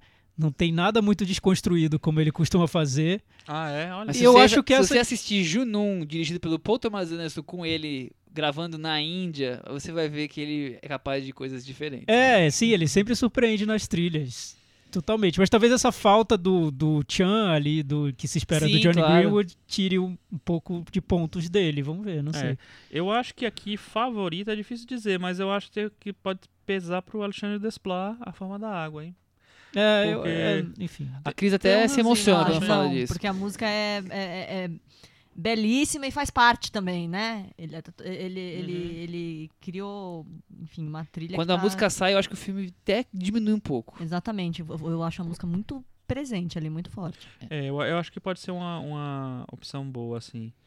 É, maquiagem tem uma surpresa, né? Que a Vitória Abdul tá indicado lá. Eles conseguem né? achar umas coisas O pessoal também, achou viu? que a, o, o Eutônia tava, tava super bem cotado porque ele faz, refaz muito aquela época e é uma maquiagem discreta, E porque é deixa a basicamente Margot Robbie e feia, né? Que eles gostam dessas É. coisas, né? Normalmente, mas não foi dessa Mas vez. eu acho que esse, esse Oscar já é do Destino da Nação, né? E, e das a- as in- indicações de curtas, documentários pequenas, Não, peraí, Ah, você não vai coisa? escapar de Não? eu dizer que o Dunkirk não foi indicado a efeitos visuais. essa é a grande decepção do Oscar esse ano. É, não, né? eu achei meio injusto, porque o filme merece, ele merecia. É, eu tá- tá acho. os Tecnicamente o filme é impecável, né? É, não, impecável eu não digo. Tecnicamente, mas, essa é, questão. mas eu acho que tem efeitos especiais muito legais, muito, bem- muito criativos, assim, muito surpreendentes. Mas Eu acho que tava forte achei a disputa. estranho. Vocês perceberam que os mesmos indicados de som nas duas categorias? Pra que fazer duas? Faz uma só. É. São exatamente os mesmos indicados, os mesmos filmes, cinco. Sem comentar essas É, categorias de é. som aí, viu? Na categoria de documentários temos Agne Varda. É, era onde eu queria chegar agora. Visage Village, que vai estrear em breve. Acho que estreia dia 1 ou 2, uma coisa assim. Então, 80 e poucos anos, a francesinha está indicada ao Oscar. Ela, ela que ganha, ganhou, será? É, acho ela que que ela ganha, ganhou viu? o Oscar honorário, é um dos quatro ou cinco premiados Deste né, ano. pela carreira, foi a Agne Varda e ela tá. Eu é, acho que ela vai ganhar, viu? Não sei. Mas eu, eu, É eu, filme- eu é vi o Last Man in francês, Aleppo, né? não- é, eu achei interessante. Tem dois outros documentários que estão no, no Netflix, eu não vi ainda, mas quem Que quiser... são do Netflix, que são Netflix, né, que é o é Icarus. E É, eu acho que se ganhar Island. vai ser curioso, porque tá longe de ser um documentário convencional. Tem Tu- até um. é.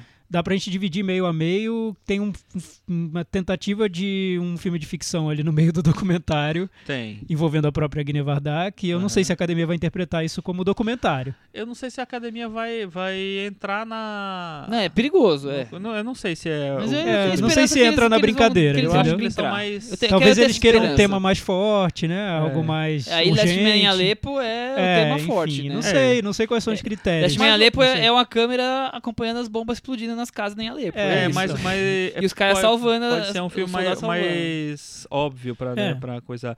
E tem uma grande né, falta aí que é o City of Ghosts, que é um- o filme do. também sobre Era a guerra bem na cotado, Síria né? tal, tava super bem cotado. E um documentário chamado Jane, que também tava bem cotado. Eles não terminaram não entrando. E É. nos curtas de, de, de, de documentário, tem o, um- fizeram um documentário com o discurso de aposentadoria do basquete do Kobe Bryant. Exatamente, é o Dear, Bas Dear Basketball. Basketball. E Você é um, assistiu? eu, Tem eu- no YouTube. eu não assisti o documentário, eu não assisti o, o- o- a animação, mas eu vi, eu li quando ele escreveu o texto, é incrível o Aham. texto, é muito É, o emocionante. É, bem... Imagina, é, é tá se- aquele, tá se aquele aproveitando traço do- meio rabiscado. aproveitando do tal. texto, na verdade o negócio é, é Não, eu, acho, texto, eu né? acho legal fe- fazer um documentário a partir disso. O filme tá disponível no YouTube. Eu não sei se é, é, legal ou não. É, Mas tá lá, ele né? tá lá, dá Tá pra lá. assistir. É, aqui eu senti falta de um filme chamado In, In the Heartbeat, que é um, um curta de animação super bonitinho e tal, uma história LGBT. é, e ele tava bem cotado também, terminou não entrando. Eu acho que esses são os. Tem, tem mais algum comentário, Thiago, Cris? É isso, né? Tá bom de Oscar, vamos falar de, de Me Chame Pelo Seu Nome? Vamos falar sobre um filme que está no Oscar. Quatro indicações. Começou como um dos favoritos, eu cheguei a apostar nele. Hoje eu não aposto mais. Quem sabe daqui a duas semanas, né? Nunca saberemos, vamos ver. Produção de um brasileiro? Produção de Ricardo Teixeira. Rodrigo. Rodrigo, Rodrigo oi. Teixeira. Rodrigo Ri- Teixeira. Ricardo Ricardo Teixeira é o não. irmão do Rodrigo Teixeira. é Ricardo Teixeira, CBF, presidente da Meio É, preso, sei lá onde ele tá Meio agora. preso. Ele É é assediador do dinheiro brasileiro. Esse daí tá na lista com É, vários outros. é. Rodrigo Teixeira da RT Features. Isso. Isso. Produziu também Patty Cakes, vários outros filmes O indies. A Bruxa. A Bruxa. tá, Ha. ele Francis tá, Ha. tá bem na foto por aí. É. Filme dirigido pelo Luca Guadagnano, italiano. Guadagnino. Guadagnino? É, não é nano. Olha, eu muito louco. Nano que, nem a, que, que nem a mulher do Oscar Nossa, hoje, né? por que sinal, não sabia o nome só- de ninguém. Nossa. Errou o Daniel Kaluuya, errou Kaluuya, Lucas. gente, ela tudo. errou, assim. O, o Andy Serkis virou pra ela com a cara de what the fuck, né? Tipo, É. você tá errando Eu no fiz meu curso de pronúncia com ela, vocês não sabem. Isso eu errei. É, não, porque eu fiquei pensando nisso. A gente aqui se confunde, mas ela tava lá, já sabia que ia ter que ler os É. nomes, podia ter dado uma colada, E pelo menos nos favoritos. cara, né? Mas né? Você sabe que no BAFTA eu vi o anúncio e tinha uma moça também que errou todos os nomes, igualzinho. Foi quase Acho que um fazem vu. chamar a atenção da não gente, né? sei, eu- Olha, É, tá acho que rolando. é. As- testar. como é que chama aquela mulher que cantou o hino tudo torto aqui? A Vanusa. A Vanusa, são as Vanusa. Vanusas. Ah, Pode ser, pode da ser. Vanusa. Vamos lá. Bom, o filme dirigido pelo, pelo Luca. Vocês Guadagnino. conhecem Guadagnino, vocês conhecem o cinema dele? Começou com 100 escovadas antes de dormir.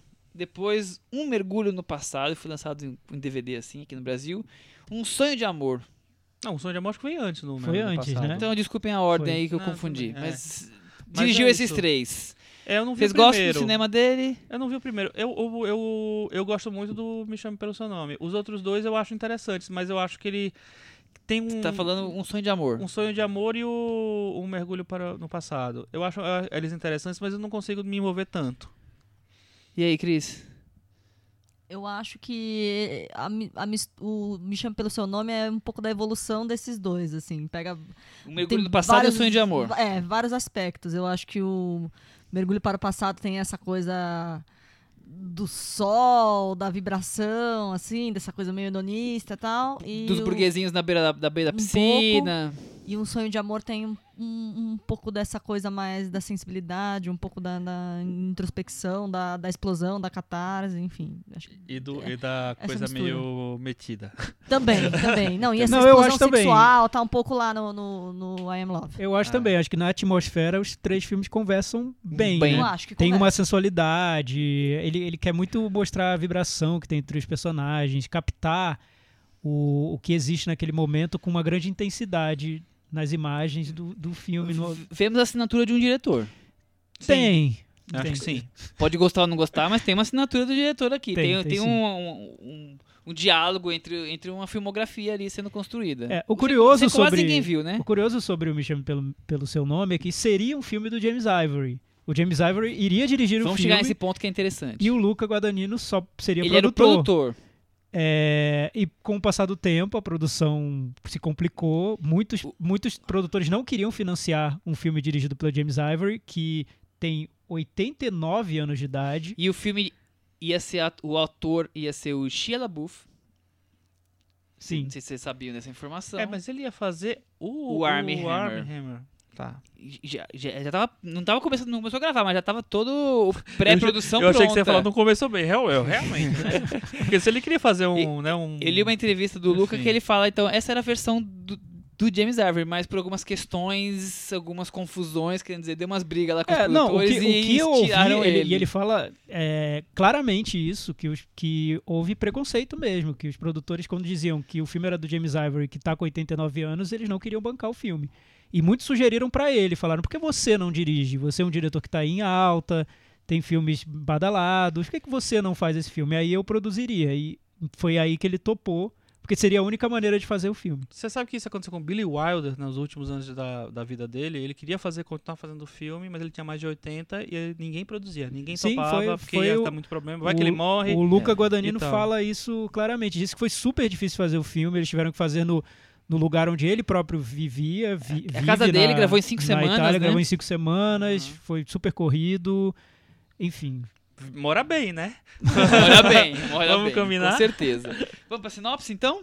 Vamos. Bom, o filme, como eu já comentei, ele estreou em Sundance, depois passou também no Panorama de Berlim, e desde Sundance ele já pintou como possível Indicado oscarizável, Oscar, isso né? há um ano atrás.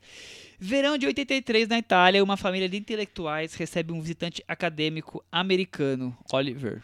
Armie Hammer. O foco central está sobre o filho de 17 anos, Elio, Timothée Chalamet. Que se relaciona com amigos da região, descobre o sexo enquanto desperta uma forte atração pelo visitante. É isso. O filme é, é uma, adaptação de um livro, né? Eu não, eu não anotei o nome do, Do autor. André Assiman, americano. É... Com esse nome? Pois é, um escritor americano. O livro não é uma adaptação completa, porque ele tem um, um trecho final que alonga a história- as histórias dos personagens. O diretor quer fazer uma continuação, já até anunciou, só que ele disse que não vai seguir o livro, que vai ser algo semelhante ao que o Richard Linklater fez no Antes do Pôr do Sol, Antes do Amanhecer. Ele quer mostrar o momento em que aqueles atores estão e o momento em que aqueles personagens se encontram. Não vai ser fiel ao livro, como foi o Me Chame Pelo Seu Nome até certo ponto ali. E eu não vou falar mais nada, porque eu queria ouvir a opinião do Chico. Mas não vai falar É, mais nada. o Chico, deixa. eu sei que ele gosta muito do filme. Ele escreveu um texto no Facebook, quem puder acessar Filmes do Chico, o blog dele, a resenha dele, muito emotivo sobre o filme. Eu acho que tá tudo lá. Vamos começar com o Chico. Vamos então. começar Eu com o Chico para ele explicar por que devemos ver Me Chame pelo seu nome. Não, devemos, cada um deve, deve- Não. fazer o que bem entende. Devemos né, ver, que porque é um, um filme bom, é um filme indicado ao Oscar. Devemos ver. Quem tá acompanhando esse Não, podcast vai ver. ver. Eu acho um filme muito delicado. Eu não estava esperando um filme como ele. É, eu não, não- não sabia muito da, de trama, de história e tal, e eu fiquei muito surpreso. Porque eu acho que ele é um filme que ele parte, ele tem um. é- é- inegavelmente ele tem uma visão romântica né, da, da vida, da história. Só que eu acho que ao mesmo tempo ele é um filme muito sensorial.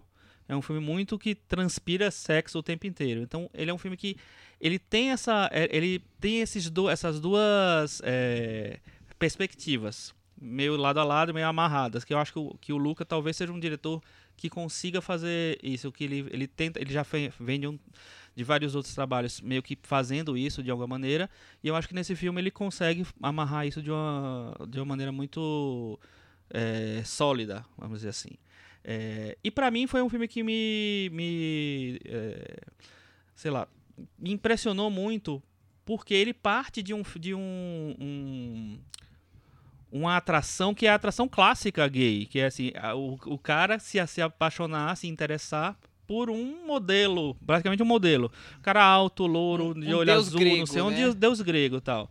É, eu acho, acho até que tem uma brincadeira com isso ao, ao longo do filme, né, né, Com aquela coisa da, do pai encontrar ah, os- as estátuas helenísticas e tal, enfim. É, e ele parte disso, ele parte de uma coisa muito sexual, muito de descoberta adolescente gay, e ele vai pra um. Ele, ele cria uma, uma, uma história em que ele não, não. Em nenhum momento ele vitimiza os personagens. Então, eu acho que a gente tá muito acostumado a ver, fi, a, a ver filmes gays, sejam filmes que a gente não, que não são tão legais assim, mas inclusive os filmes melhores, é, em que o personagem gay é vitimizado. É, parece que assim a ficção entende o personagem gay como o grande sofredor, o grande protagonista de uma tragédia e ele tem que estar nessa condição para o filme parecer sério e eh, sei lá sólido o suficiente para se falar sobre esse assunto. E eu acho que o, Me Chame Pelo Seu Nome ele vai para um outro caminho. Porque ele é um filme sério, ele é um filme sólido, ele apresenta personagens consistentes, apresenta uma história consistente, só que em nenhum momento ele vitimiza os personagens. É, ele não entra nessa questão, na verdade, assim. Às ve- é, eu vi até alguma- algumas pessoas reclamando que ele não, é, não parecia, sei lá, profundo, talvez o suficiente e tal. Mas eu acho que a, a profundidade dele tá em mostrar aquela relação como uma relação muito natural, sem ignorar é, o- todos os problemas, todas as vicissitudes ali do- da, da- da- relação. E eu acho que ele consegue construir isso de uma maneira bonita e sem partir para a, a- a tragédia pessoal dos personagens.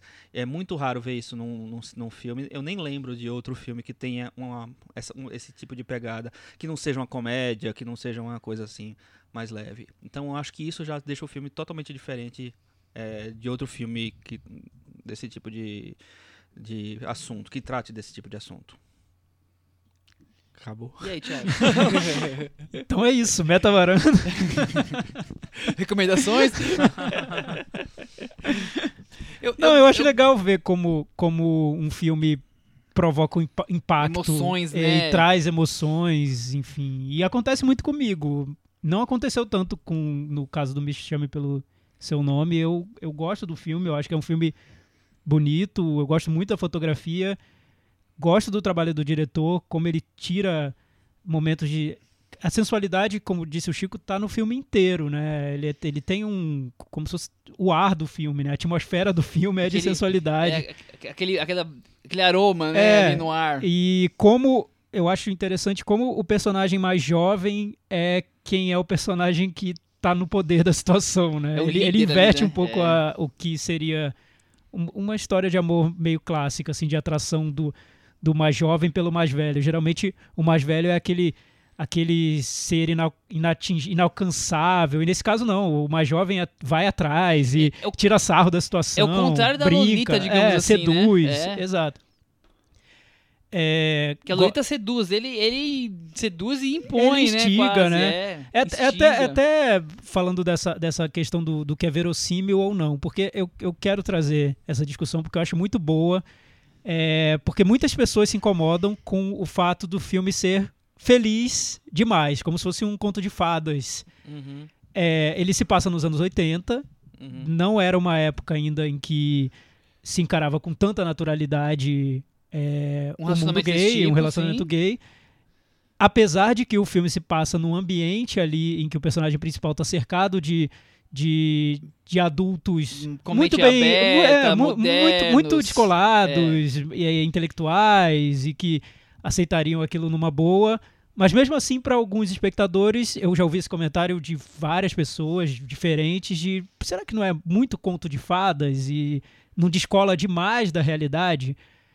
Eu acho que pode ter um pouco de preconceito nesses comentários do, do estilo os- um personagem gay não, não pode estar nesse filme feliz, é um preconceito, mas também pode ter algo a ver com verossimilhança, com dentro daquela narrativa, isso está fazendo sentido? Isso está me tirando da narrativa quando eu deveria estar totalmente envolvido nela?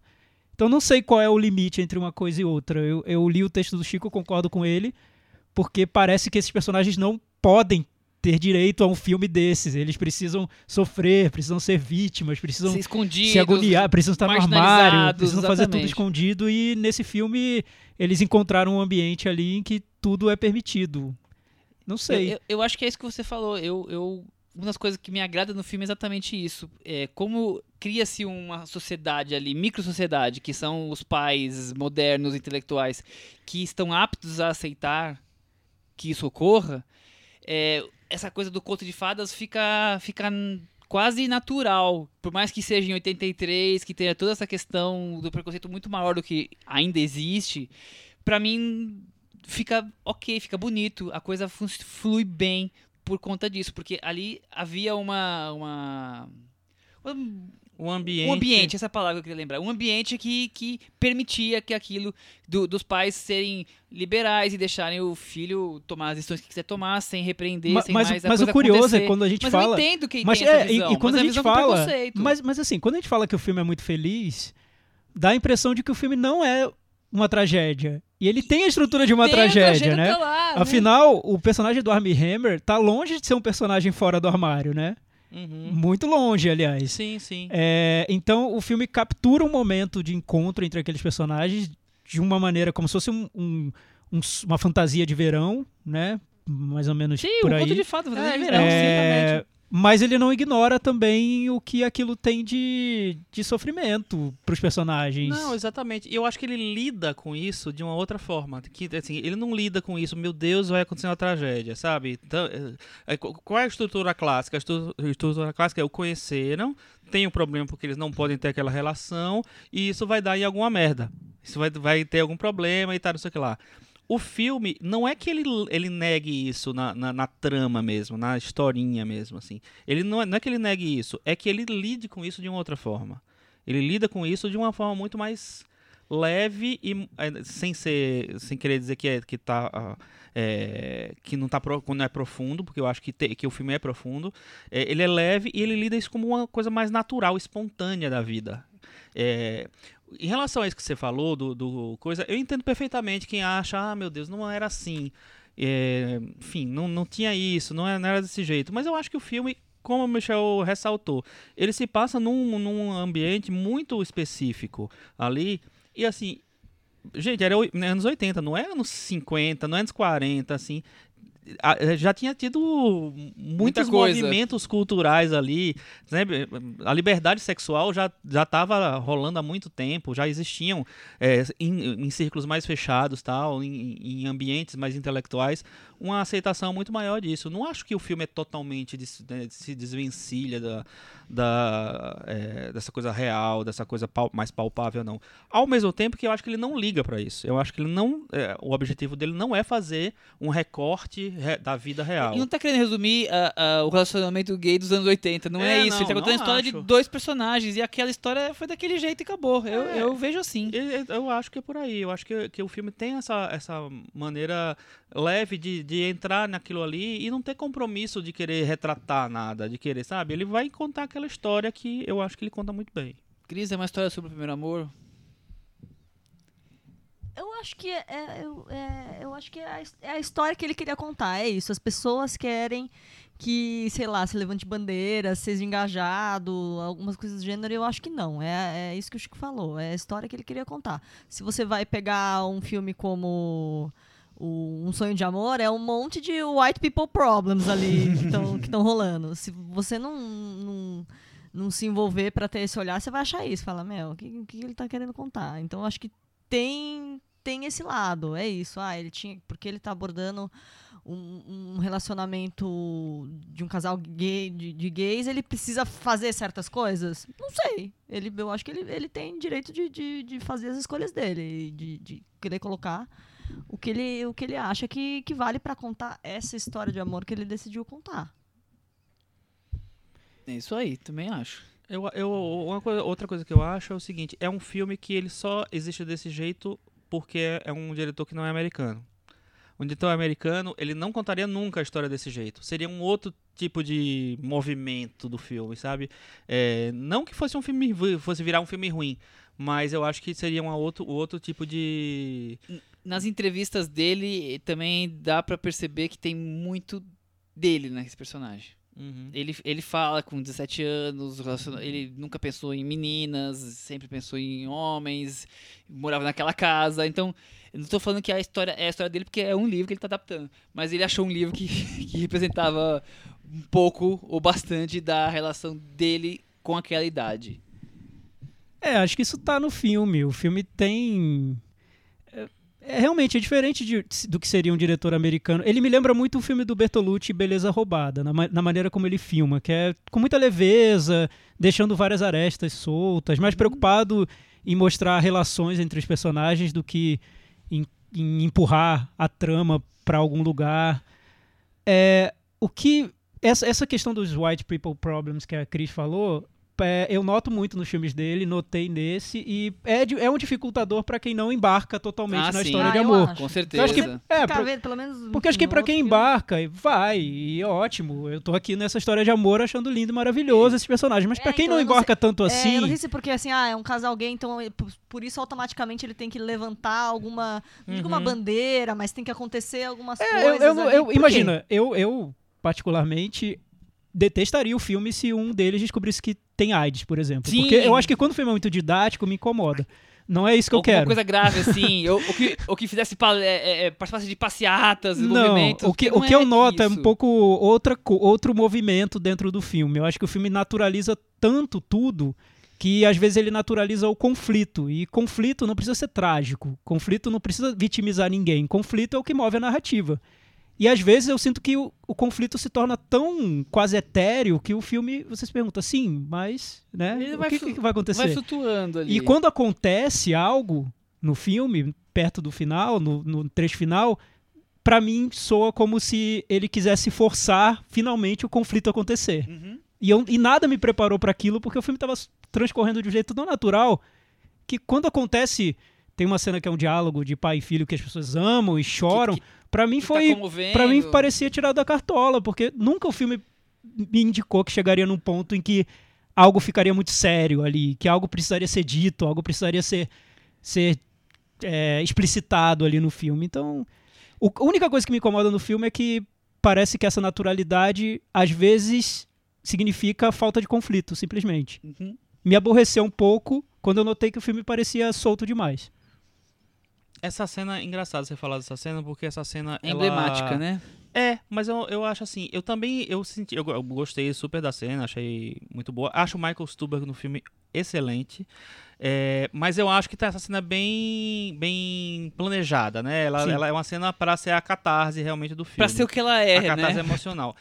E ela me, me incomodou um pouco, até por algumas coisas, alguns aspectos. Ela le- leva para um lado a, a, a história, ela amplia um pouco a história, que de uma maneira que eu, eu achei que parecia que ela estava diminuindo o que estava aparecendo até ali. Enfim, uma, uma loucura da minha cabeça.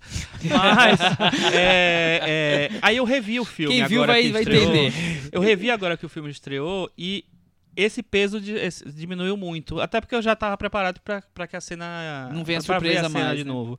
Então eu achei, não, eu achei uma cena bem generosa, assim, assim, um, um movimento do, do personagem muito generoso. É, não. O peso diminuiu para mim, assim, e, a- e como foi ver. Eu já sabia tudo que tinha, que tinha no filme, eu terminei consolidando o, o gosto que eu tenho pro filme, né? O, o quanto ele me toca, assim, porque é, eu vi que ele real- não foi só um primeiro impacto pra mim. Foi um, é, eu acho que ele é um filme realmente muito sólido, muito Que ele diferente veio pra do- ficar Um filme que você do vai coisa. levar. Com certeza. É, sobre a cena, essa cena que é emblemática, acho que é legal falar sobre ela, porque muita gente fala sobre ela quando sai do filme. Sem dúvida. E aí, eu vou concordar um pouco com o, Chico, com o que o Chico disse, apesar dele ter re- revisto a opinião dele e ter mudado de opinião. Eu, eu, quando eu vi a cena, eu senti que era como se o diretor tivesse dito: olha, aqui tá o motivo da importância do meu filme. Que vocês não viram antes, que antes eu tava aqui só criando a atmosfera, mas aqui eu vou dizer pra você onde eu queria chegar. E pra mim já tinha chegado há muito tempo, já tinha chegado no início do filme, É, não, a talvez, na construção do filme. talvez fosse um pouco Eu, de eu, idade. eu, seja um eu acho que ela tem um didático. pouco de didatismo, mas eu acho que ela pega muita gente porque ela talvez seja um discurso que muita gente queria ter ouvido na sua própria casa, em algumas situações, e, e 99% das vezes não ouviu. É, então, e acho que é aí é. que tem o impacto. Então, talvez pro filme nem seja tão coerente ou tão, não vou dizer coerente que seja correto, mas talvez não seja tão necessário, porque já é um pouco didático. Mas pra algumas pessoas aquilo cai como tipo era isso, sabe? Sim, e aí tem sim, esse sim, impacto sim. com as pessoas. Então, isso eu notei no filme também. é, não acho que seja. Eu terminei de ver o filme, eu achei que isso era negativo, mas depois pensando, eu não sei se é negativo, se é positivo ou se é só uma característica do filme ou do momento que a gente está vivendo. Apesar de ser sobre os anos 80, eu noto que o filme parece querer falar muito com a geração de de hoje. hoje, também acho. É quase um filme aspiracional, assim, de. Tá lá, mas tá aqui. É, na olha só como é bom viver é, as nossas.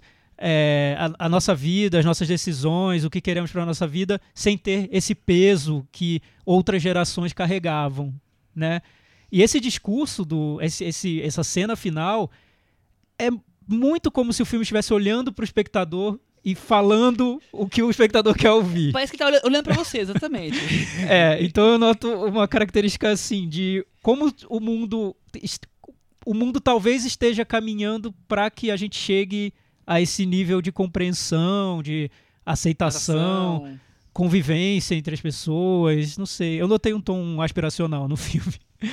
É, Me incomodou da primeira vez, mas depois eu pensei, é, talvez seja um filme feito para hoje, para alguém que tem 15 anos hoje, É, eu acho que e não para alguém que tinha 15 anos nos anos A gente 80. tá falando isso, né? o filme não, não acho que ele representa os anos 80. Ele tá contando uma história de amor, mas ele tá dialogando com, com o cinema que ele tá em cartaz hoje, né? Eu consigo enxergar tudo isso. É. Eu acho que pode ir além, acho que talvez esteja di- dialogando com a geração de hoje. Talvez, mais eu vejo no, no personagem do Hélio, é, se fosse um filme nos dias de hoje e o Hélio fosse um millennial, pra mim seria igual. Não, é, pra mim aquela é um mesma, é, sem, aquela sem mesma, tecnologia. é, aquela mesma autoconfiança e disposição de quebrar tabu e de ir lá Nossa, e fazer o que bem tem. Eu com 17 anos não, não teria um décimo Imagina. da- da- dessas posições Então, que ele quando você tem. falou, ah, é um filme sobre o primeiro amor, eu fico na dúvida dessa afirmação, porque é isso, ele é um personagem tão. Por isso que eu te perguntei. parece porque tão autossuficiente. É, tão eu sinto- As pessoas falam que é, mas eu não acho que seja. Eu Eu, não acho que sei, seja uma é.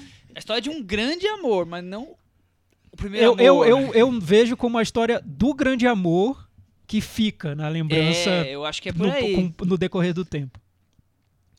E é estranho esse esse- essa cena dele com o pai, porque parece que o pai viu o filme e tá conversando com ele sobre o filme. muito bom isso. E não, não me deu a impressão durante o filme que ele viu o filme, entendeu? Mas, enfim, é a história de um grande amor. Às talvez vezes- o grande Às amor. vezes né? ele ouviu o filme.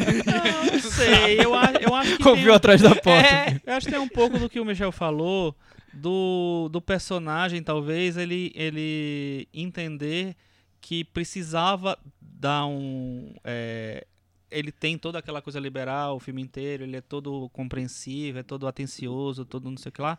Só que eu acho que talvez ele sentisse que naquele momento que, que o filho tá tão fragilizado, ele precisasse dar um statement. é, Entendeu? Tá carimbado, filhão. Dá- dá um- vem aqui. Um, carinho. Filhão, você tá aqui, vamos É. conversar sobre a vida. Traz esse boletim aqui. É. Eu vou assinar isso aqui. Eu acho que tem, que tem um pouco disso. Eu acho que isso é didática, não, de- não deixa de ser. Mas eu acho que é uma coisa que é. Não sei, não, não, não invalida. Às vezes a clareza é uma qualidade. A gente também. Eu, eu, É eu isso, penso é nisso. isso. assim. É, é ruim, é bom. Às é vezes deixar isso. claro é, é bom, né? É melhor do que Fica deixar solto, confuso, é. né? O filme deixa claro a intenção dele, a posição mais, dele, Sim. onde tá o coração dele, né? E, e- e não é um, um filme pra você, depois dele, ficar tentando entender razões, entender os porquês. Ele tá claro lá, e acho que a ideia é essa: é um relacionamento, acontece isso, aquilo, aquilo outro. Ele, ele te comove pelas sensações que ele representa em você.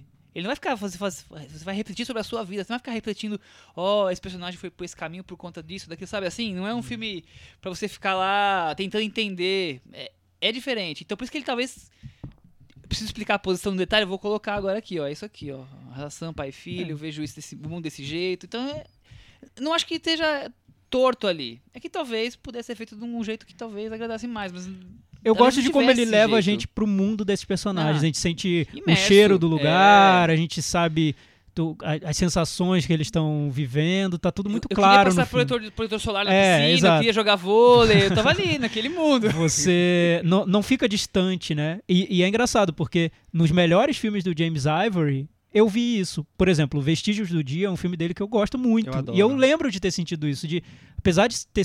Embora seja um filme de época, você não se sente num filme de época, você se sente no lugar onde estão aqueles personagens, né? Que é o melhor elogio para um filme de época, eu acho, né? Uhum. Você não ter esse.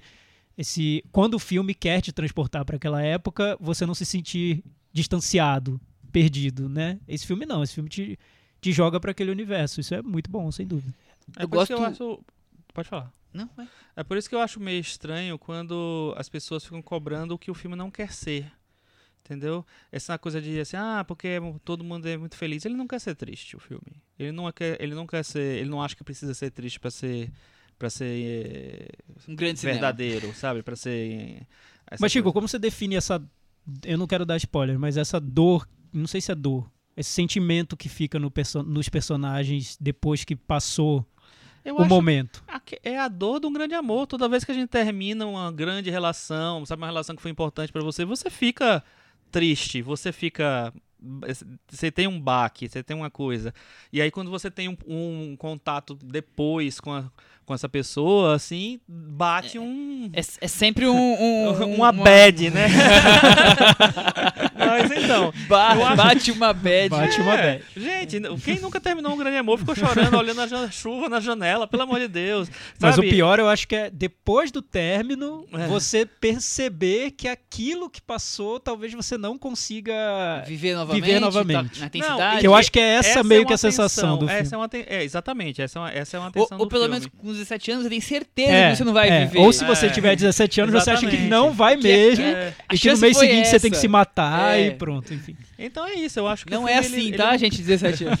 Eu acho que ele, que ele, ele lida com isso de uma maneira muito espontânea, sabe? Muito, sabe? É tudo é, flui muito. Tem, tem uma coisa de fluxo mesmo, assim, de as coisas vão acontecendo. Ele não tem que, que ficar sujeito a aquele tipo de, de movimento clichê do, do, do- da- de uma relação, de um, sabe, de um de um certo tipo de história. Então acho que as pessoas, enfim, as pessoas exigem o que elas quiserem. Não tem, não sou eu tô, tô pra dizer aqui no nada. fundo é isso. Eu acho que é um É. filme aberto o suficiente pra você se apaixonar ou não por ele, né? Sim. Não é um filme que te, te prende, é um filme mais um pouco mais É. solto. E eu acho que os atores estão muito bem. Eu, eu, O Timothée Chalamet... o Timothy é, O Timothy eu acho ótimo Ótimo, no filme. excelente. O Armie Hammer eu acho que ele cumpre o- o- a função. É, mas eu, eu revendo agora, eu comecei a perceber assim como ele tá à vontade e como para o tipo de, de pessoa que ele é, que ele é um cara casado, com filhos, ele se né, foi demorar, demorou a se- Não convencer a fazer fazer o o filme. filme e tal. Eu acho que ele se entregou de uma maneira tão, sei lá, espontânea mesmo pro filme, pro, pro, pro- pro personagem, que é incrível. Vale muito a pena você entrar no, no, no YouTube e procurar as entrevistas de divulgação dele com, com o Timothy. É, é, eles ficam numa, numa brincadeira, numa, sabe, num, num limite assim. Entre o sensual qua- e o... quase sensual, assim, que, é, que você vê que eles estão meio que estão vendendo o filme e tudo e tal, mas tem um negócio ali muito natural entre eles. É, então eu acho que o filme consegue reproduzir isso e eu acho que ele, ele interioriza isso bastante. Chico, as críticas o- de que o filme pegaria leve, de- teria pego leve demais nas cenas de sexo. Então, isso depois pensando, da primeira vez que eu vi, eu me, me incomodei um pouco tal. E eu acho que ele vai. Não, tudo bem, eu quero fazer um filme de amor romântico mesmo. Eu quero fazer um filme que não precisa ter uma cena Não de precisa sexo. chocar, é isso que E ele pelo quer. que eu li no, no- Você leu o livro não? Não li. No- pelo que eu li o livro, tem a cena de sexo entre os dois, né, mais detalhada, não sei exatamente que nível de detalhe, mas tem e tal. E o filme meio que abandonou isso. E depois a gente vê que o, o- que o, o próprio Luca fala que ele resolveu tirar a cena do filme pra o filme ficar. Circular mais e o Mais palatável tal. pra boa parte do Eu público. acho que, assim, revendo o filme, eu fiquei. Entre a primeira e a segunda vez que eu vi, eu fiquei pensando, poxa, é- realmente precisava, porque é um filme que é todo construído sobre o sexo, né? É a, pa- a partir do sexo, a partir do, do, do- do desejo, do tesão, do não sei o que lá. É, e eu acho que talvez fosse uma coisa que, que é, faltasse mesmo.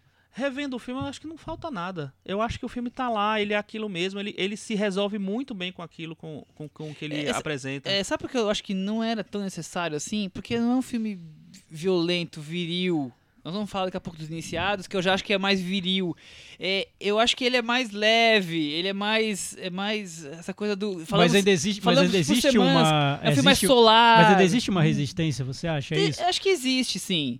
Mas, a, a mostrar mas o sexo de uma eu, maneira eu acho que leve, existe, solar. mas talvez, como ele é uma história romântica, ele não precisa ir no detalhe É, do e- sexo. e- ele pode só insinuar, e ele mostra cenas, claro, mas sem. É. Porque o importante no filme que eu vejo é o sentimento e não a cena, a- beleza da Mas cena. é, do é, é em porque eu acho si. que não é. Eu, eu, eu, eu, eu, eu acho. Eu entendo o que o Chico diz, eu acho que tá no filme inteiro também. Mas é muito um filme sobre desejo sexual. Ah, É, sim. mas sabe o que, que eu acho? Adolescente. o, o despertar né? É. dele. Mas é. sabe o que, que eu acho? Eu acho que talvez, é uma total suposição minha, mas eu acho que talvez se tivesse uma cena de sexo que fosse muito bem filmada, com, sabe, muito lânguida e tal, não sei o que Carne lá, trêmula. assim. talvez o, o filme perdesse um pouco do impacto nesse sentido de ter que mostrar sexo como se fosse uma necessidade. Filme gay tem que mostrar entendi. sexo. É, É, uma- é uma filme maneira gay, de quebrar sabe, também paradigmas, a, a é. obrigação, né? Eu acho, eu acho. eu também acho. É, pode ser. E também ampliar público, eu, eu não acho que seja uma, um- uma desculpa ruim, não. Porque. É um artifício válido, né? E, e é um filme família, né? É. Você, No fim, ele tem, ele tem uma questão familiar Forte. forte, né? Então seria estranho fazer um filme família pra, e limitar o público dessa maneira, né? que- Passar só em festivais e tal. É, por exemplo, Os Sonhadores do, do Bertolucci, você vê que é um filme que poderia ter um público enorme, mas, Mas não, não tem, porque ele, ele quis pesar a mão em alguns, alguns aspectos do filme por opção dele, e tudo bem, ele fez o filme que ele queria ter É, feito. ele afastou uma parte de público. Mas eu, é, eu parte. penso que se não tivesse, também o, o- a atmosfera do filme não teria mudado. Sim. Porque não, Mas você não gosta dos tem. senadores? Não. Então, é, o Michel não. gosto. Eu, eu revi muito minha posição sobre esse filme. Hoje eu teria que rever o filme pra saber se, se eu gosto ou não. Mas hoje, pensando no filme, tem coisas que eu gosto. Eu acho que ele. Talvez esperassem do- dele um tipo de filme que ele não quis fazer. Eu Mais ou menos como é, me chama eu- pelo eu seu nome. Eu também eu teria que rever, que eu só revi naquela época, eu vi, inclusive na mostra, não foi nem É, quando ele eu vi estreou. no cinema também, faz E- 200 anos. O que eu achei do Sonho desse quando eu vi é que ele tem aquilo, mas eu, eu acho que ele tem um certo tratamento artificial para aquelas coisas. Eu também acho. Artificialismo então, na sei. fuga do que tá É. acontecendo na porta da casa deles. Então, mas é, mas é um filme sobre a fuga.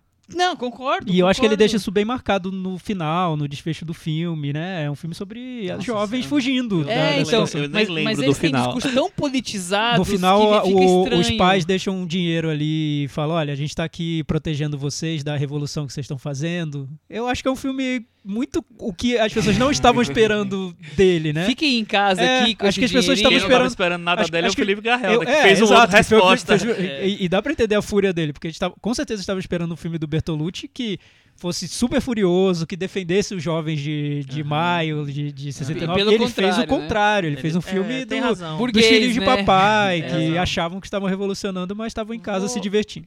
É, uma Vamos rever os rever sonhadores, então. Vamos, rever vamos os rever trazer pra varanda, é isso? É. Cris, quer comentar alguma coisa mais ou então dá o seu meta varanda, por favor? E o Surfan Surfan Stevens? Então, vou Ah, rapidinho. Peraí, é, tem esse momento. Eu adoro o Sufjan Stevens. Ah. Há, há dois anos, pra mim, o disco dele, Carrie Lowell, é o disco do ano.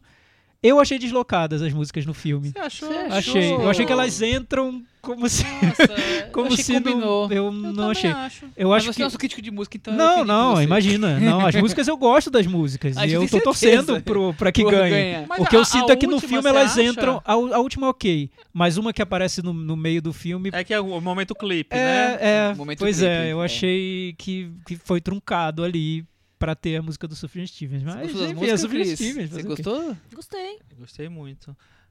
E, te- e tem aquela moça lá dançando. Ah, essa, essa cena é muito boa. É muito boa. É, boa vocês essa perderam cena. o Chico imitando a moça. Isso não vai dar pra entrar no podcast. né, não vai.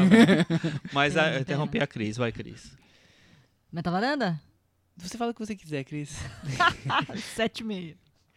7,5. E você, Chico Firman? A minha nota vocês já sabem, né? É 10. Nota Chico, 10. Temos o primeiro 10 da história do cinema na varanda. Primeiro Cadê o 10. pessoal dos efeitos O que que tá acontecendo? Varanda, É sério, é a minha, é a minha nota 10. Eu dificilmente eu vou gostar de um filme mais do que esse, esse ano. Já vou Temos o adiantando meu voto ano no do Chico Varanda Awards. É, eu tô procurando É. aqui, vasculhando, não tivemos. Não tem, a gente não Nunca. teve Tem, 10. tem. Visita o Memórias e Confissões, o Teve Chico 10? deu 10. Ah. E eu e você demos 9. Nossa, Achei. que rigorosos a gente. É, vocês também. Pelo amor de A Deus, gente nem é o- mala sem O alça, velho né? nem eu morreu. sei O velho morreu. assim, Não vai ter chance de ter outra nota pra ele. Bom, Thiago, eu vou dar nota 7. Eu também. 7. Com isso, São muito fracos. ele ficou com 79 no Meta Nossa, tá muito bom. Ficou fraquíssimo. Fraquíssimo nada, já é um dos favoritaços para o Varanda Awards 2018. É, agora vamos falar de um filme que não foi indicado ao Oscar, mas chegou perto, Chico. Não foi, quase foi. Quase foi, Ele né? Ficou entre os nove semifinalistas, né, para o Oscar de filme estrangeiro Filme da África do Sul. da África do Sul. No começo do programa, o Cantinho do 20 pessoas, o Diego, nosso querido Diego Ragatanga aí, tava falando que a gente fala de filmes de outros países, estamos falando do filme da África do Sul, né? Sim, sim. Exatamente. Aqui não tem só blockbuster. A gente nem comentou esse sobre esse comentário dele, fizemos um silêncio lá no cantinho do ouvinte. A gente É, gostou muito de saber achei- que, achei que ele procurou, procurou, né? procurou e só achou aqui. É, É, isso. pois é, né? Não é só blockbuster. A gente vai ficar, não vai ficar falando só sobre filme de super-herói, né? Nossa, eu tava cometendo um- uma heresia aqui, viu?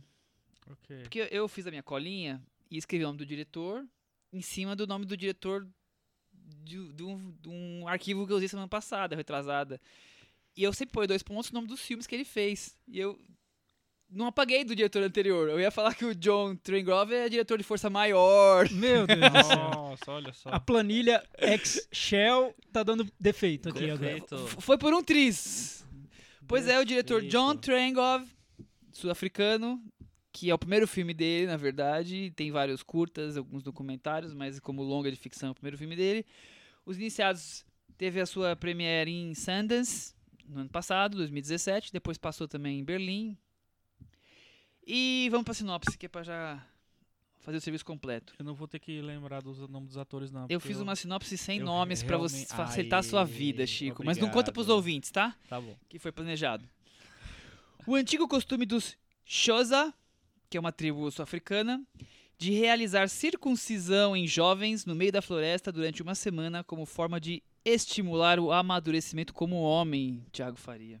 É, Na verdade, é um ritual ali de É, passagem, né? Onde os exatamente. jovens viram adultos, a circuncisão começa esse ritual Uhum. de um jeito ali light, né? Delicado. É, né? digamos que é meio agressivo, né? E depois tem uma série de jogos E e, no- uma coisa muito lúdica ali Deixa na mata. terminar. Continua, Sinopse. continua, vai- vai bem. Eu, eu- eu pensei que tivesse terminado. Não, Continua, não, Michel, vai. não, mas tudo bem. No centro da trama, há a questão da sexualidade e relacionamento proibido entre dois curadores dos jovens iniciados, dois professores, digamos assim. E aí tem esses jogos no meio da mata, como o Thiago tava já antecipando. Só no, nos joguinhos. Só nos joguinhos, exatamente. Exatamente. Como comentamos, é um dos nove. Era um dos nove pré-indicados, né? Depois de hoje chegou. morreu na praia. E aí, gostamos de Os Iniciados? Eu acho a, a proposta inicial do filme bem interessante, assim, que é meio que mergulhar naquela coisa tão característica, né, tão é, ritualística ali da, da, daquela região, daquele, daquele povo lá, e para poder falar de sexualidade, na verdade homossexualidade ali, né? Então tem uma é, um ponto de partida mais diferente, assim. Então, a princípio pareceu um filme, filme interessante. Eu acho que o filme começa, depois, ele termina ficando muito étnico demais. Ele quer muito mapear aquilo ali, quem são aquelas pessoas, como elas fazem, que respiram, né, como vivem e tal. É, O que se alimentam, assistam no Globo Repórter. é isso? Exatamente. E aí eu acho que ele perde um pouquinho o impacto, mas ainda assim eu acho que ele tem uma. O, o- guarda o, o seu interesse. Depois eu falo do resto. Segura. Thiago Faria é um Brokeback Mountain, a, a, Olha, a poderia, né? Poderia ter sido. Toma uma aguinha, Thiago. Ai, agora. É, com a comparação do Michel, até perdi, perdi o ar aqui, não sei, não sei como continuar Thiago depois perdeu o rebolado. É, tem, tem semelhanças, né? Eu acho que tem uma mínima, uma situação específica, né? Que é a questão do relacionamento, mas é, é só uma brincadeira que eu fiz, claro. Sim. Mas não tem cena da barraca, né? É, Mas tem a cachoeira. Tá, É, tem, viu? Não, Não, vamos- não barraca, vamos seguir, não. é na- vamos seguir é por esse barraca, caminho. mas Não tem. vamos seguir. É tem barraca. Eu acho que tem barraca. Vocês não prestaram atenção direito. Tem barraca. Com certeza. Tem, tem um, um camping, não sei, alguma coisa. Enfim, por que, que a gente tá seguindo por esse caminho? É, tipo, eu quis pontuar bem para as pessoas que viram Brokeback Mountain já entendeu o que, Não, o que então, que tem, tem, ali. tem uma semelhança com o Brokeback Mountain porque ele acaba tratando dessa história da masculinidade. Também trata dessa masculinidade é, à flor da pele, mas ao mesmo tempo reprimida. No Brokeback Mountain você tinha a figura do cowboy, né? A virilidade do cowboy. E nesse você tem os cuidadores africanos querendo mostrar que são machos e Aquela- que vão pro meio da E mata. aquela coisa cultural, indígena, Exato, né? é. Mantida até hoje. que vão pro meio da mata que não sentem dor e, e, que e você vão usa, sofrer mesmo. nas horas vagas você usa o seu celular com o seu smartphone, mas depois, ao longo do dia tá ali no meio da mata fazendo o que você tá falando, quer dizer, sem medo, machão, Sim, sim. né? E Então, Isso, isso eu achei bom no filme. Eu tava lendo uma entrevista do, com o John Trey Grove. Ele disse que o objetivo do filme era fazer um. contar uma história gay na África do Sul. Que ele não tinha visto isso no cinema e ele queria fazer um filme sobre isso. Um produtor dele viveu, ele é dessa, dessa tribo Xhosa, que chama. E ele trouxe essa história da iniciação, juntou e, e, e daí fizeram o filme. O John Tregrove é sul-africano, é branco, e esse fato é muito importante, porque ele conta que o filme sofreu muito por ele ser branco, né? Muitos criticaram o fato dele fazer um filme sobre personagens negros, o fato dele não ter vivido aquela situação, quem é ele para contar a aquela história coisa que a desses gente ouve já em personagens? Hollywood faz tempo já, né? E ele, e ele disse que se surpreendeu com isso e que aprendeu muito com isso. E ele se cercou de uma equipe com várias pessoas que viveram esse ritual de iniciação. Inclusive, atores do filme viveram esse ritual. Então, ele tentou dar uma legitimidade para o filme que ele estava fazendo, apesar dele ser branco e ter o olhar de um homem branco, privilegiado, sul-africano, mas ali que teve uma condição de vida muito boa, né? Isso eu acho que transparece no filme. Eu não sei se é tão pro mal quanto poderia ter sido, porque ele é muito cuidadoso em tudo que ele faz ali no filme. Mas esse olhar de alguém que está fora daquela situação, tentando mapear a situação, como o Chico falou, é, talvez tenha a ver com isso, com o fato dele não Vira um, viver um de dentro pra fora. Exato. Né? Termina vi- é, virando. Parece que ele né? se surpreende com aquilo e se espanta, se impressiona com aquilo, tenta entender como aquele processo, aquele ritual funciona e transforma isso num É como se ele estivesse vendo, vendo tudo de um aquário e não estivesse dentro do aquário, mais ou menos isso. Tem um sempre um, pouco vidro isso. dividindo. Eu acho que é o seguinte: o ritual é isso. O relacionamento gay, talvez não. Porque ele vê isso com, de uma maneira muito natural dentro do filme. Eu não, não senti como se ele não. se ele estivesse falando sobre algo que ele não conhece. É, eu, eu acho que tem um, um- uma certa dose de exotismo, mas eu não acho que ele é totalmente escancarado, não- ele não, não- ele não, não transforma aquilo numa, numa é, sei lá, numa experiência, né? Não, pelo contrário. As- eu também as- acho que acho não. que ele- As eu cenas são normalmente até meio escuras, assim, É. ele tem esse cuidado de mostrar e não mostrar, Não, mas eu- que eu fica até a- bonito. Eu acho que ele, que, ele, que ele se interessa pelos personagens, ele quer contar aquela história assim. Não, não é só uma curiosidade de um- uma pessoa de fetiche, fora, né, Um de- fetiche. Eu acho que, é um, que, que tem sim um interesse pelos personagens. É... Eu acho que ele é cuidadoso no filme. Aham. Eu, eu percebo que ele não quer ser leviano com aquela situação.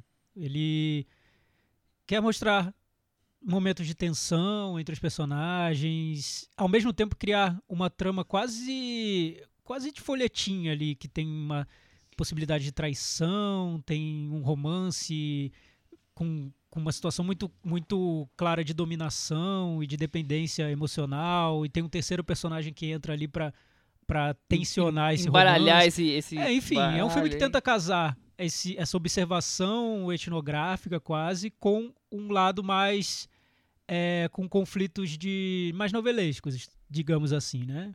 É, consegue até certo ponto, até certo ponto, eu acho, porque eu não eu eu não, não gosto muito da maneira como ele desenvolve o- os conflitos. Eu acho que ele apresenta bem, mas enfim, como ele desenvolve, eu acho um pouco Eu- questionável. Eu gosto da forma com que ele filma essa história no meio da do, do mato, digamos assim.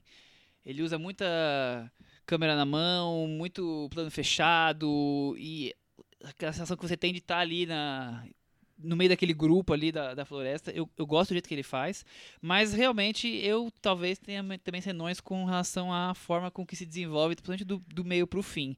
Por mais que eu ache bem curioso essa questão central de um filme tanto sobre a masculinidade e você ter personagens ali que que tem o homossexualismo e precisa ter o Homossexualidade. tá, homossexualidade, desculpem, e viver isso de forma escondida, ao mesmo tempo que eles são como mestres para os jovens e os pais desses filhos estão confiando neles, e aí tem uma questão da credibilidade que eles teriam se fossem descobertos. Então eu acho que esse, esse universo todo é relativamente bem interessante. É, eu acho que o conflito do personagem principal é muito interessante. É um, o conflito do cara que vive numa. Ele vive da tradição. Ele vive. A função dele é, é, propagar a tradição. Profissão curador. Exatamente. E aí, e ele meio que quebra a tradição na natureza dele, assim. Então eu acho que tem um conflito interessante ali. Eu, eu concordo com vocês. Eu acho que ele, ele o desenvolvimento, principalmente o desfecho da história, eu acho que ele vai para uns caminhos que não estavam. é, primeiro que, na verdade, acho que ele se afasta um pouquinho da, da ideia inicial. Acho que, que é acompanhar e observar aquilo ali para uma solução dramática, uma solução de ficção muito. é, sei lá, muito fácil, talvez. Uma, sabe, uma, uma coisa que me, me, me parece uma coisa muito para chocar. Uma coisa que o cinema usa chamar muito, né? atenção. Usa muito, né? a gente viu. Inclusive, teve uma época que só se premiava isso no, né, no Oscar, por exemplo. É, talvez anos atrás esse filme tivesse lá entre os cinco indicados, porque ele meio que atendia um certo modelo.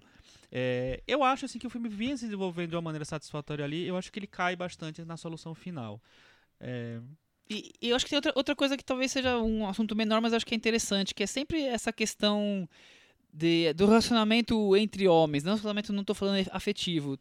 Amizade, em grupo, assim. Então a questão do bullying, a questão da, da, da masculinidade, mas também do, do machismo, desse, dessa sociedade machista. Então as brincadeirinhas, o jeito que um relaciona com o outro, aquela coisa de pegar o tênis e ficar um jogando na mão do outro, sabe essas coisas assim. E tem outras coisas mais no filme, o celular, tudo mais. Eu, eu acho que, que o cinema talvez explore pouco, porque quando vocês devem lembrar quando você era criança, devia, devia ter coisas parecidas, situações parecidas com aquelas que, que acontecem naquele grupo de, de jovens. Eu acho que isso acaba escapando um pouco. E ele traz isso, não importa se no universo contemporâneo ou no universo rudimentar, as relações são parecidas, né? Sim, eu acho que tem. eu gosto muito do filme no- quando ele mostra essa história da des- como é desigual a África do Sul. é, E, e ele mostra isso sem precisar fazer um grande retrato do país. Ele mostra isso naquela relação entre aqueles garotos, né? Porque um dos personagens ele é mais tem mais dinheiro que outros, então ele tem uma vida é um personagem urbano, né, da, da África do Sul. Então ele tá com tênis. Tem um iPhone, Tem os, um outros, iPhone. os outros têm um celular mais. E os barato. outros não. Então, é, sem sair daquele ritual, sem sair daquela, daquele ambiente de floresta, o filme consegue mostrar um país extremamente desigual, né? Só na relação entre aqueles personagens. Isso, isso eu achei uma boa E desigual sacada do não filme. só branco e negro, É, mas entre dentro, dos negros. Dentro deles, negros, é, né? esse, é esse o ponto que eu queria dizer, assim. Tem muito disso, a relação en- entre eles e a relação, as classes sociais entre eles que são da mesma idade, né? Mesma época tudo mais. Vamos para o nosso querido Metavaranda? Vamos sim. Antes disso, só pra falar um pouco sobre o personagem principal, que aquilo que o Chico falou sobre o desfecho, eu concordo com ele. Acho que o desfecho do filme ele trai um pouco o que o filme vinha fazendo, É. porque o filme vinha desenvolvendo um personagem principal complexo, na minha opinião, que é um Uhum. personagem que carrega É o mais é, sensível, digamos assim. ali, é, carrega esse peso da tradição. é, ele tem uma missão a cumprir, só que ao mesmo tempo ele instintivamente não consegue porque ele tá muito, ele tem uma dependência com aquele relacionamento com aquela outra pessoa que vai além do, dos- das vontades dele. Ele tá preso àquele Além do relacionamento. racional. E, a E o filme vai- simplifica É, as o- coisas, o, filme, né? o filme descreve bem esse personagem até chegar no final e ele marcar esse personagem, eu acho. Como se tornasse mais maniqueísta do que parecia. Como se o destino dele tinha que tivesse que ser aquele, não tivesse outro caminho, outra solução para o É, problema Que dele. leva né? a uma coisa que eu falei agora há pouco, É. não me chame pelo seu nome, sabe? De, de entender certas, eh, certas possibilidades eh, como, como as possibilidades prováveis para esse tipo de personagem. Eu acho que o. Eu acho que ele não foi feliz nessa, né, nessa solução. Eu acho que simplifica muito. É um personagem que tinha tanta complexidade ali que você terminar o filme desse jeito, eu acho que. eh, sei lá, mexe um pouco com, o- com o equilíbrio do filme. E eu, assim, eu não gosto muito de julgar um filme pela escolha é, pelo final. É, porque, enfim, eu acho que tem mil maneiras de você tomar Neston, né? Invente uma. Mas, assim, eu, é, eu acho que, assim, a solução final de um filme, assim, muitas vezes você, você vai, você gosta tanto do filme e o cara vai pra um lado. Beleza, ok. Só que eu acho que quando ele prejudica o que estava sendo construído, que eu acho que esse é o caso desse filme, que vinha se mantendo bem interessante pra mim, eu acho que o pesa muito ter um final que que não é tão legal Que assim. destoa, talvez. Tudo bem. Vamos pro Metavaranda? Vamos lá? E aí, Thiago? Eu vou dar nota 5. Chico? Eu também. Eu vou dar nota 6. Eu fui o que mais gostei aqui do nosso grupo, então. Olha, 53 do Metavaranda e ele tá ali pendurado na varanda. é, tá bem, né? Tá até. bem, tá bem. Ele tá. E depois de tantos assuntos de Oscar aqui, filmes indicados, filmes que quase entraram como os outros iniciados, vamos para as recomendações? Temos? Temos, é, nesse sábado a gente vai ter a segunda sessão, você viu a primeira, do Ex Libris, o filme documentário do Frederick Frederick Wiseman, Wiseman. dos grandes documentaristas do cinema, lá na, no IMS na Paulista. E no Rio também, No mas Rio eu não também sei, tem, é não outro sei dia, outra exatamente a data, mas data. é por aí. Pesquisem, né? Vale a pena. É, Busquem vale a conhecimento, pena. né? Busquem conhecimento na internet, no Google. É, Falando no MS, desculpa te cortar, eu acabei esquecendo na conversa sobre os iniciados. Tem uma entrevista, acho que tá no site, mas tá no folheto deles, com o diretor do- dos iniciados. É uma entrevista de algum. O John Trangrove. É, de alguma é, empresa, alguma empresa de, uma imprensa de fora, tá traduzido. Mas é bem interessante, bastante coisa que a gente comentou tá lá. Então acho que vale a pena quem se interessou. Já que você falou do MS, eu tava esquecendo. É isso, minha recomendação é essa. Cris. Tenho não, eu continuo revendo The Crown, então não tem A- recomendação a nenhuma. Cris Eu começou. tô, eu tô lá no, lá no meio da temporada, Cris. Eu tô achando legal, viu? Não acho que caiu tanto, terceira não. Já da segunda temporada. E o... É sério isso? Margaret E eu casou? acho que eles estão. Não. Eu acho que eles estão Bom fazendo. episódio esse, bom episódio. É, eu acho que eles criaram episódios que funcionam como mini-filmes, né? Tem um sobre a. É, a até, maneira- mais, é. até mais do que a primeira temporada, achei. meio que o episódio gira em torno da, da mesma Tem uma tipo, estrutura, né, ali. Por exemplo, tem os dois episódios da Margaret essa temporada. Sim. E ela não vai aparecer tanto nos outros. Ah, que pena. É, Assim, ela aparece, mas não é tanto. Você percebe claramente que tem dois episódios que são dela. Dela. Na primeira eu acho que era mais diluído, assim. Tem um episódio sobre como a rainha teve que mu- mudar a postura midiática dela, que eu achei bem interessante, viu? Eu não sabia dessa história. É bem legal esse episódio. É bom. Tanto que, então, o que eu não vou recomendar, vou, é, vou deixar co- no ar, porque não dá, pra, assunto. não dá pra recomendar ainda. Eu comecei a ver a temporada nova do American Crime Story, que a primeira temporada foi sobre o O.J. Simpson, a segunda é sobre Gianni Versace, o assassinato do Gianni Versace. Calhei de ver depois de um episódio do The Crown e foi meio que um choque negativo ali. Eu acho. The Crown, é claro, tem aquela estrutura é, bem Novelesca. acadêmico, é bem inglês e correto Você não e tudo. gostou, então, do American Eu Crime gosto. Story? Tu não sei, primeiro episódio, vamos ver o que acontece, mas a- aquele estilão cafonalha do Ryan Murphy tá começando a me cansar, viu? Combina com o tema totalmente. tem Rick Cafonalha, Martin, maravilhoso. tem a Penelope Cruz fazendo a Donatella Versace, acreditem, é Nossa. péssimo, mas ela tá lá se esforçando Nossa, e tal. eu vi gente falando que ela É com certeza vai ganhar todos Não, os prêmios. é, é possível, vem. né? Imagina, cogitaram o Da- David Schwimmer do Friends pra ganhar prêmio por aquela interpretação terrível no, no- na O série do. Simpson. Simpson. Americanos, né? A gente nunca sabe o que pode acontecer. É. Aconteceu o Donald Só Trump, faltava né? o John Travolta, É, né? Que enfim. tanta coisa Pois que o é. americano cria. Mas o Ryan Murphy ele trabalha com kit, às vezes de uma maneira que parece que não tem filtro nenhum, que ele tá usando uma fórmula que ele já consagrou pra fazer a série. Eu achei um pouquinho preguiçoso o primeiro episódio, mas prende atenção.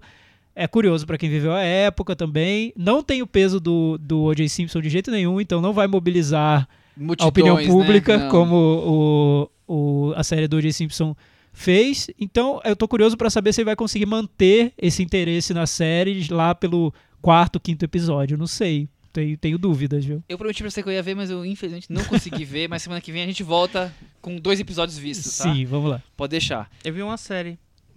Pode falar. o Chico, Cris, o- Chico uau, viu uma é, série. falar, Eu você perdeu o Breaking News. Eu série. vi uma série. Mudamos o título do episódio para Chico viu uma série. Não é uma coisa tão frugal, trivial assim. Não. Você sabe que pra, pra É eu mais assistir incomum uma- do que o 10 na varanda. Sabe que pra eu assistir uma série tem que ter ou terror, ou ficção científica, ou fantasia. E aí tinha as três coisas juntas. Ou Army Hammer. Mirror. É. Hammer. Não, a minha irmã nem acha chato.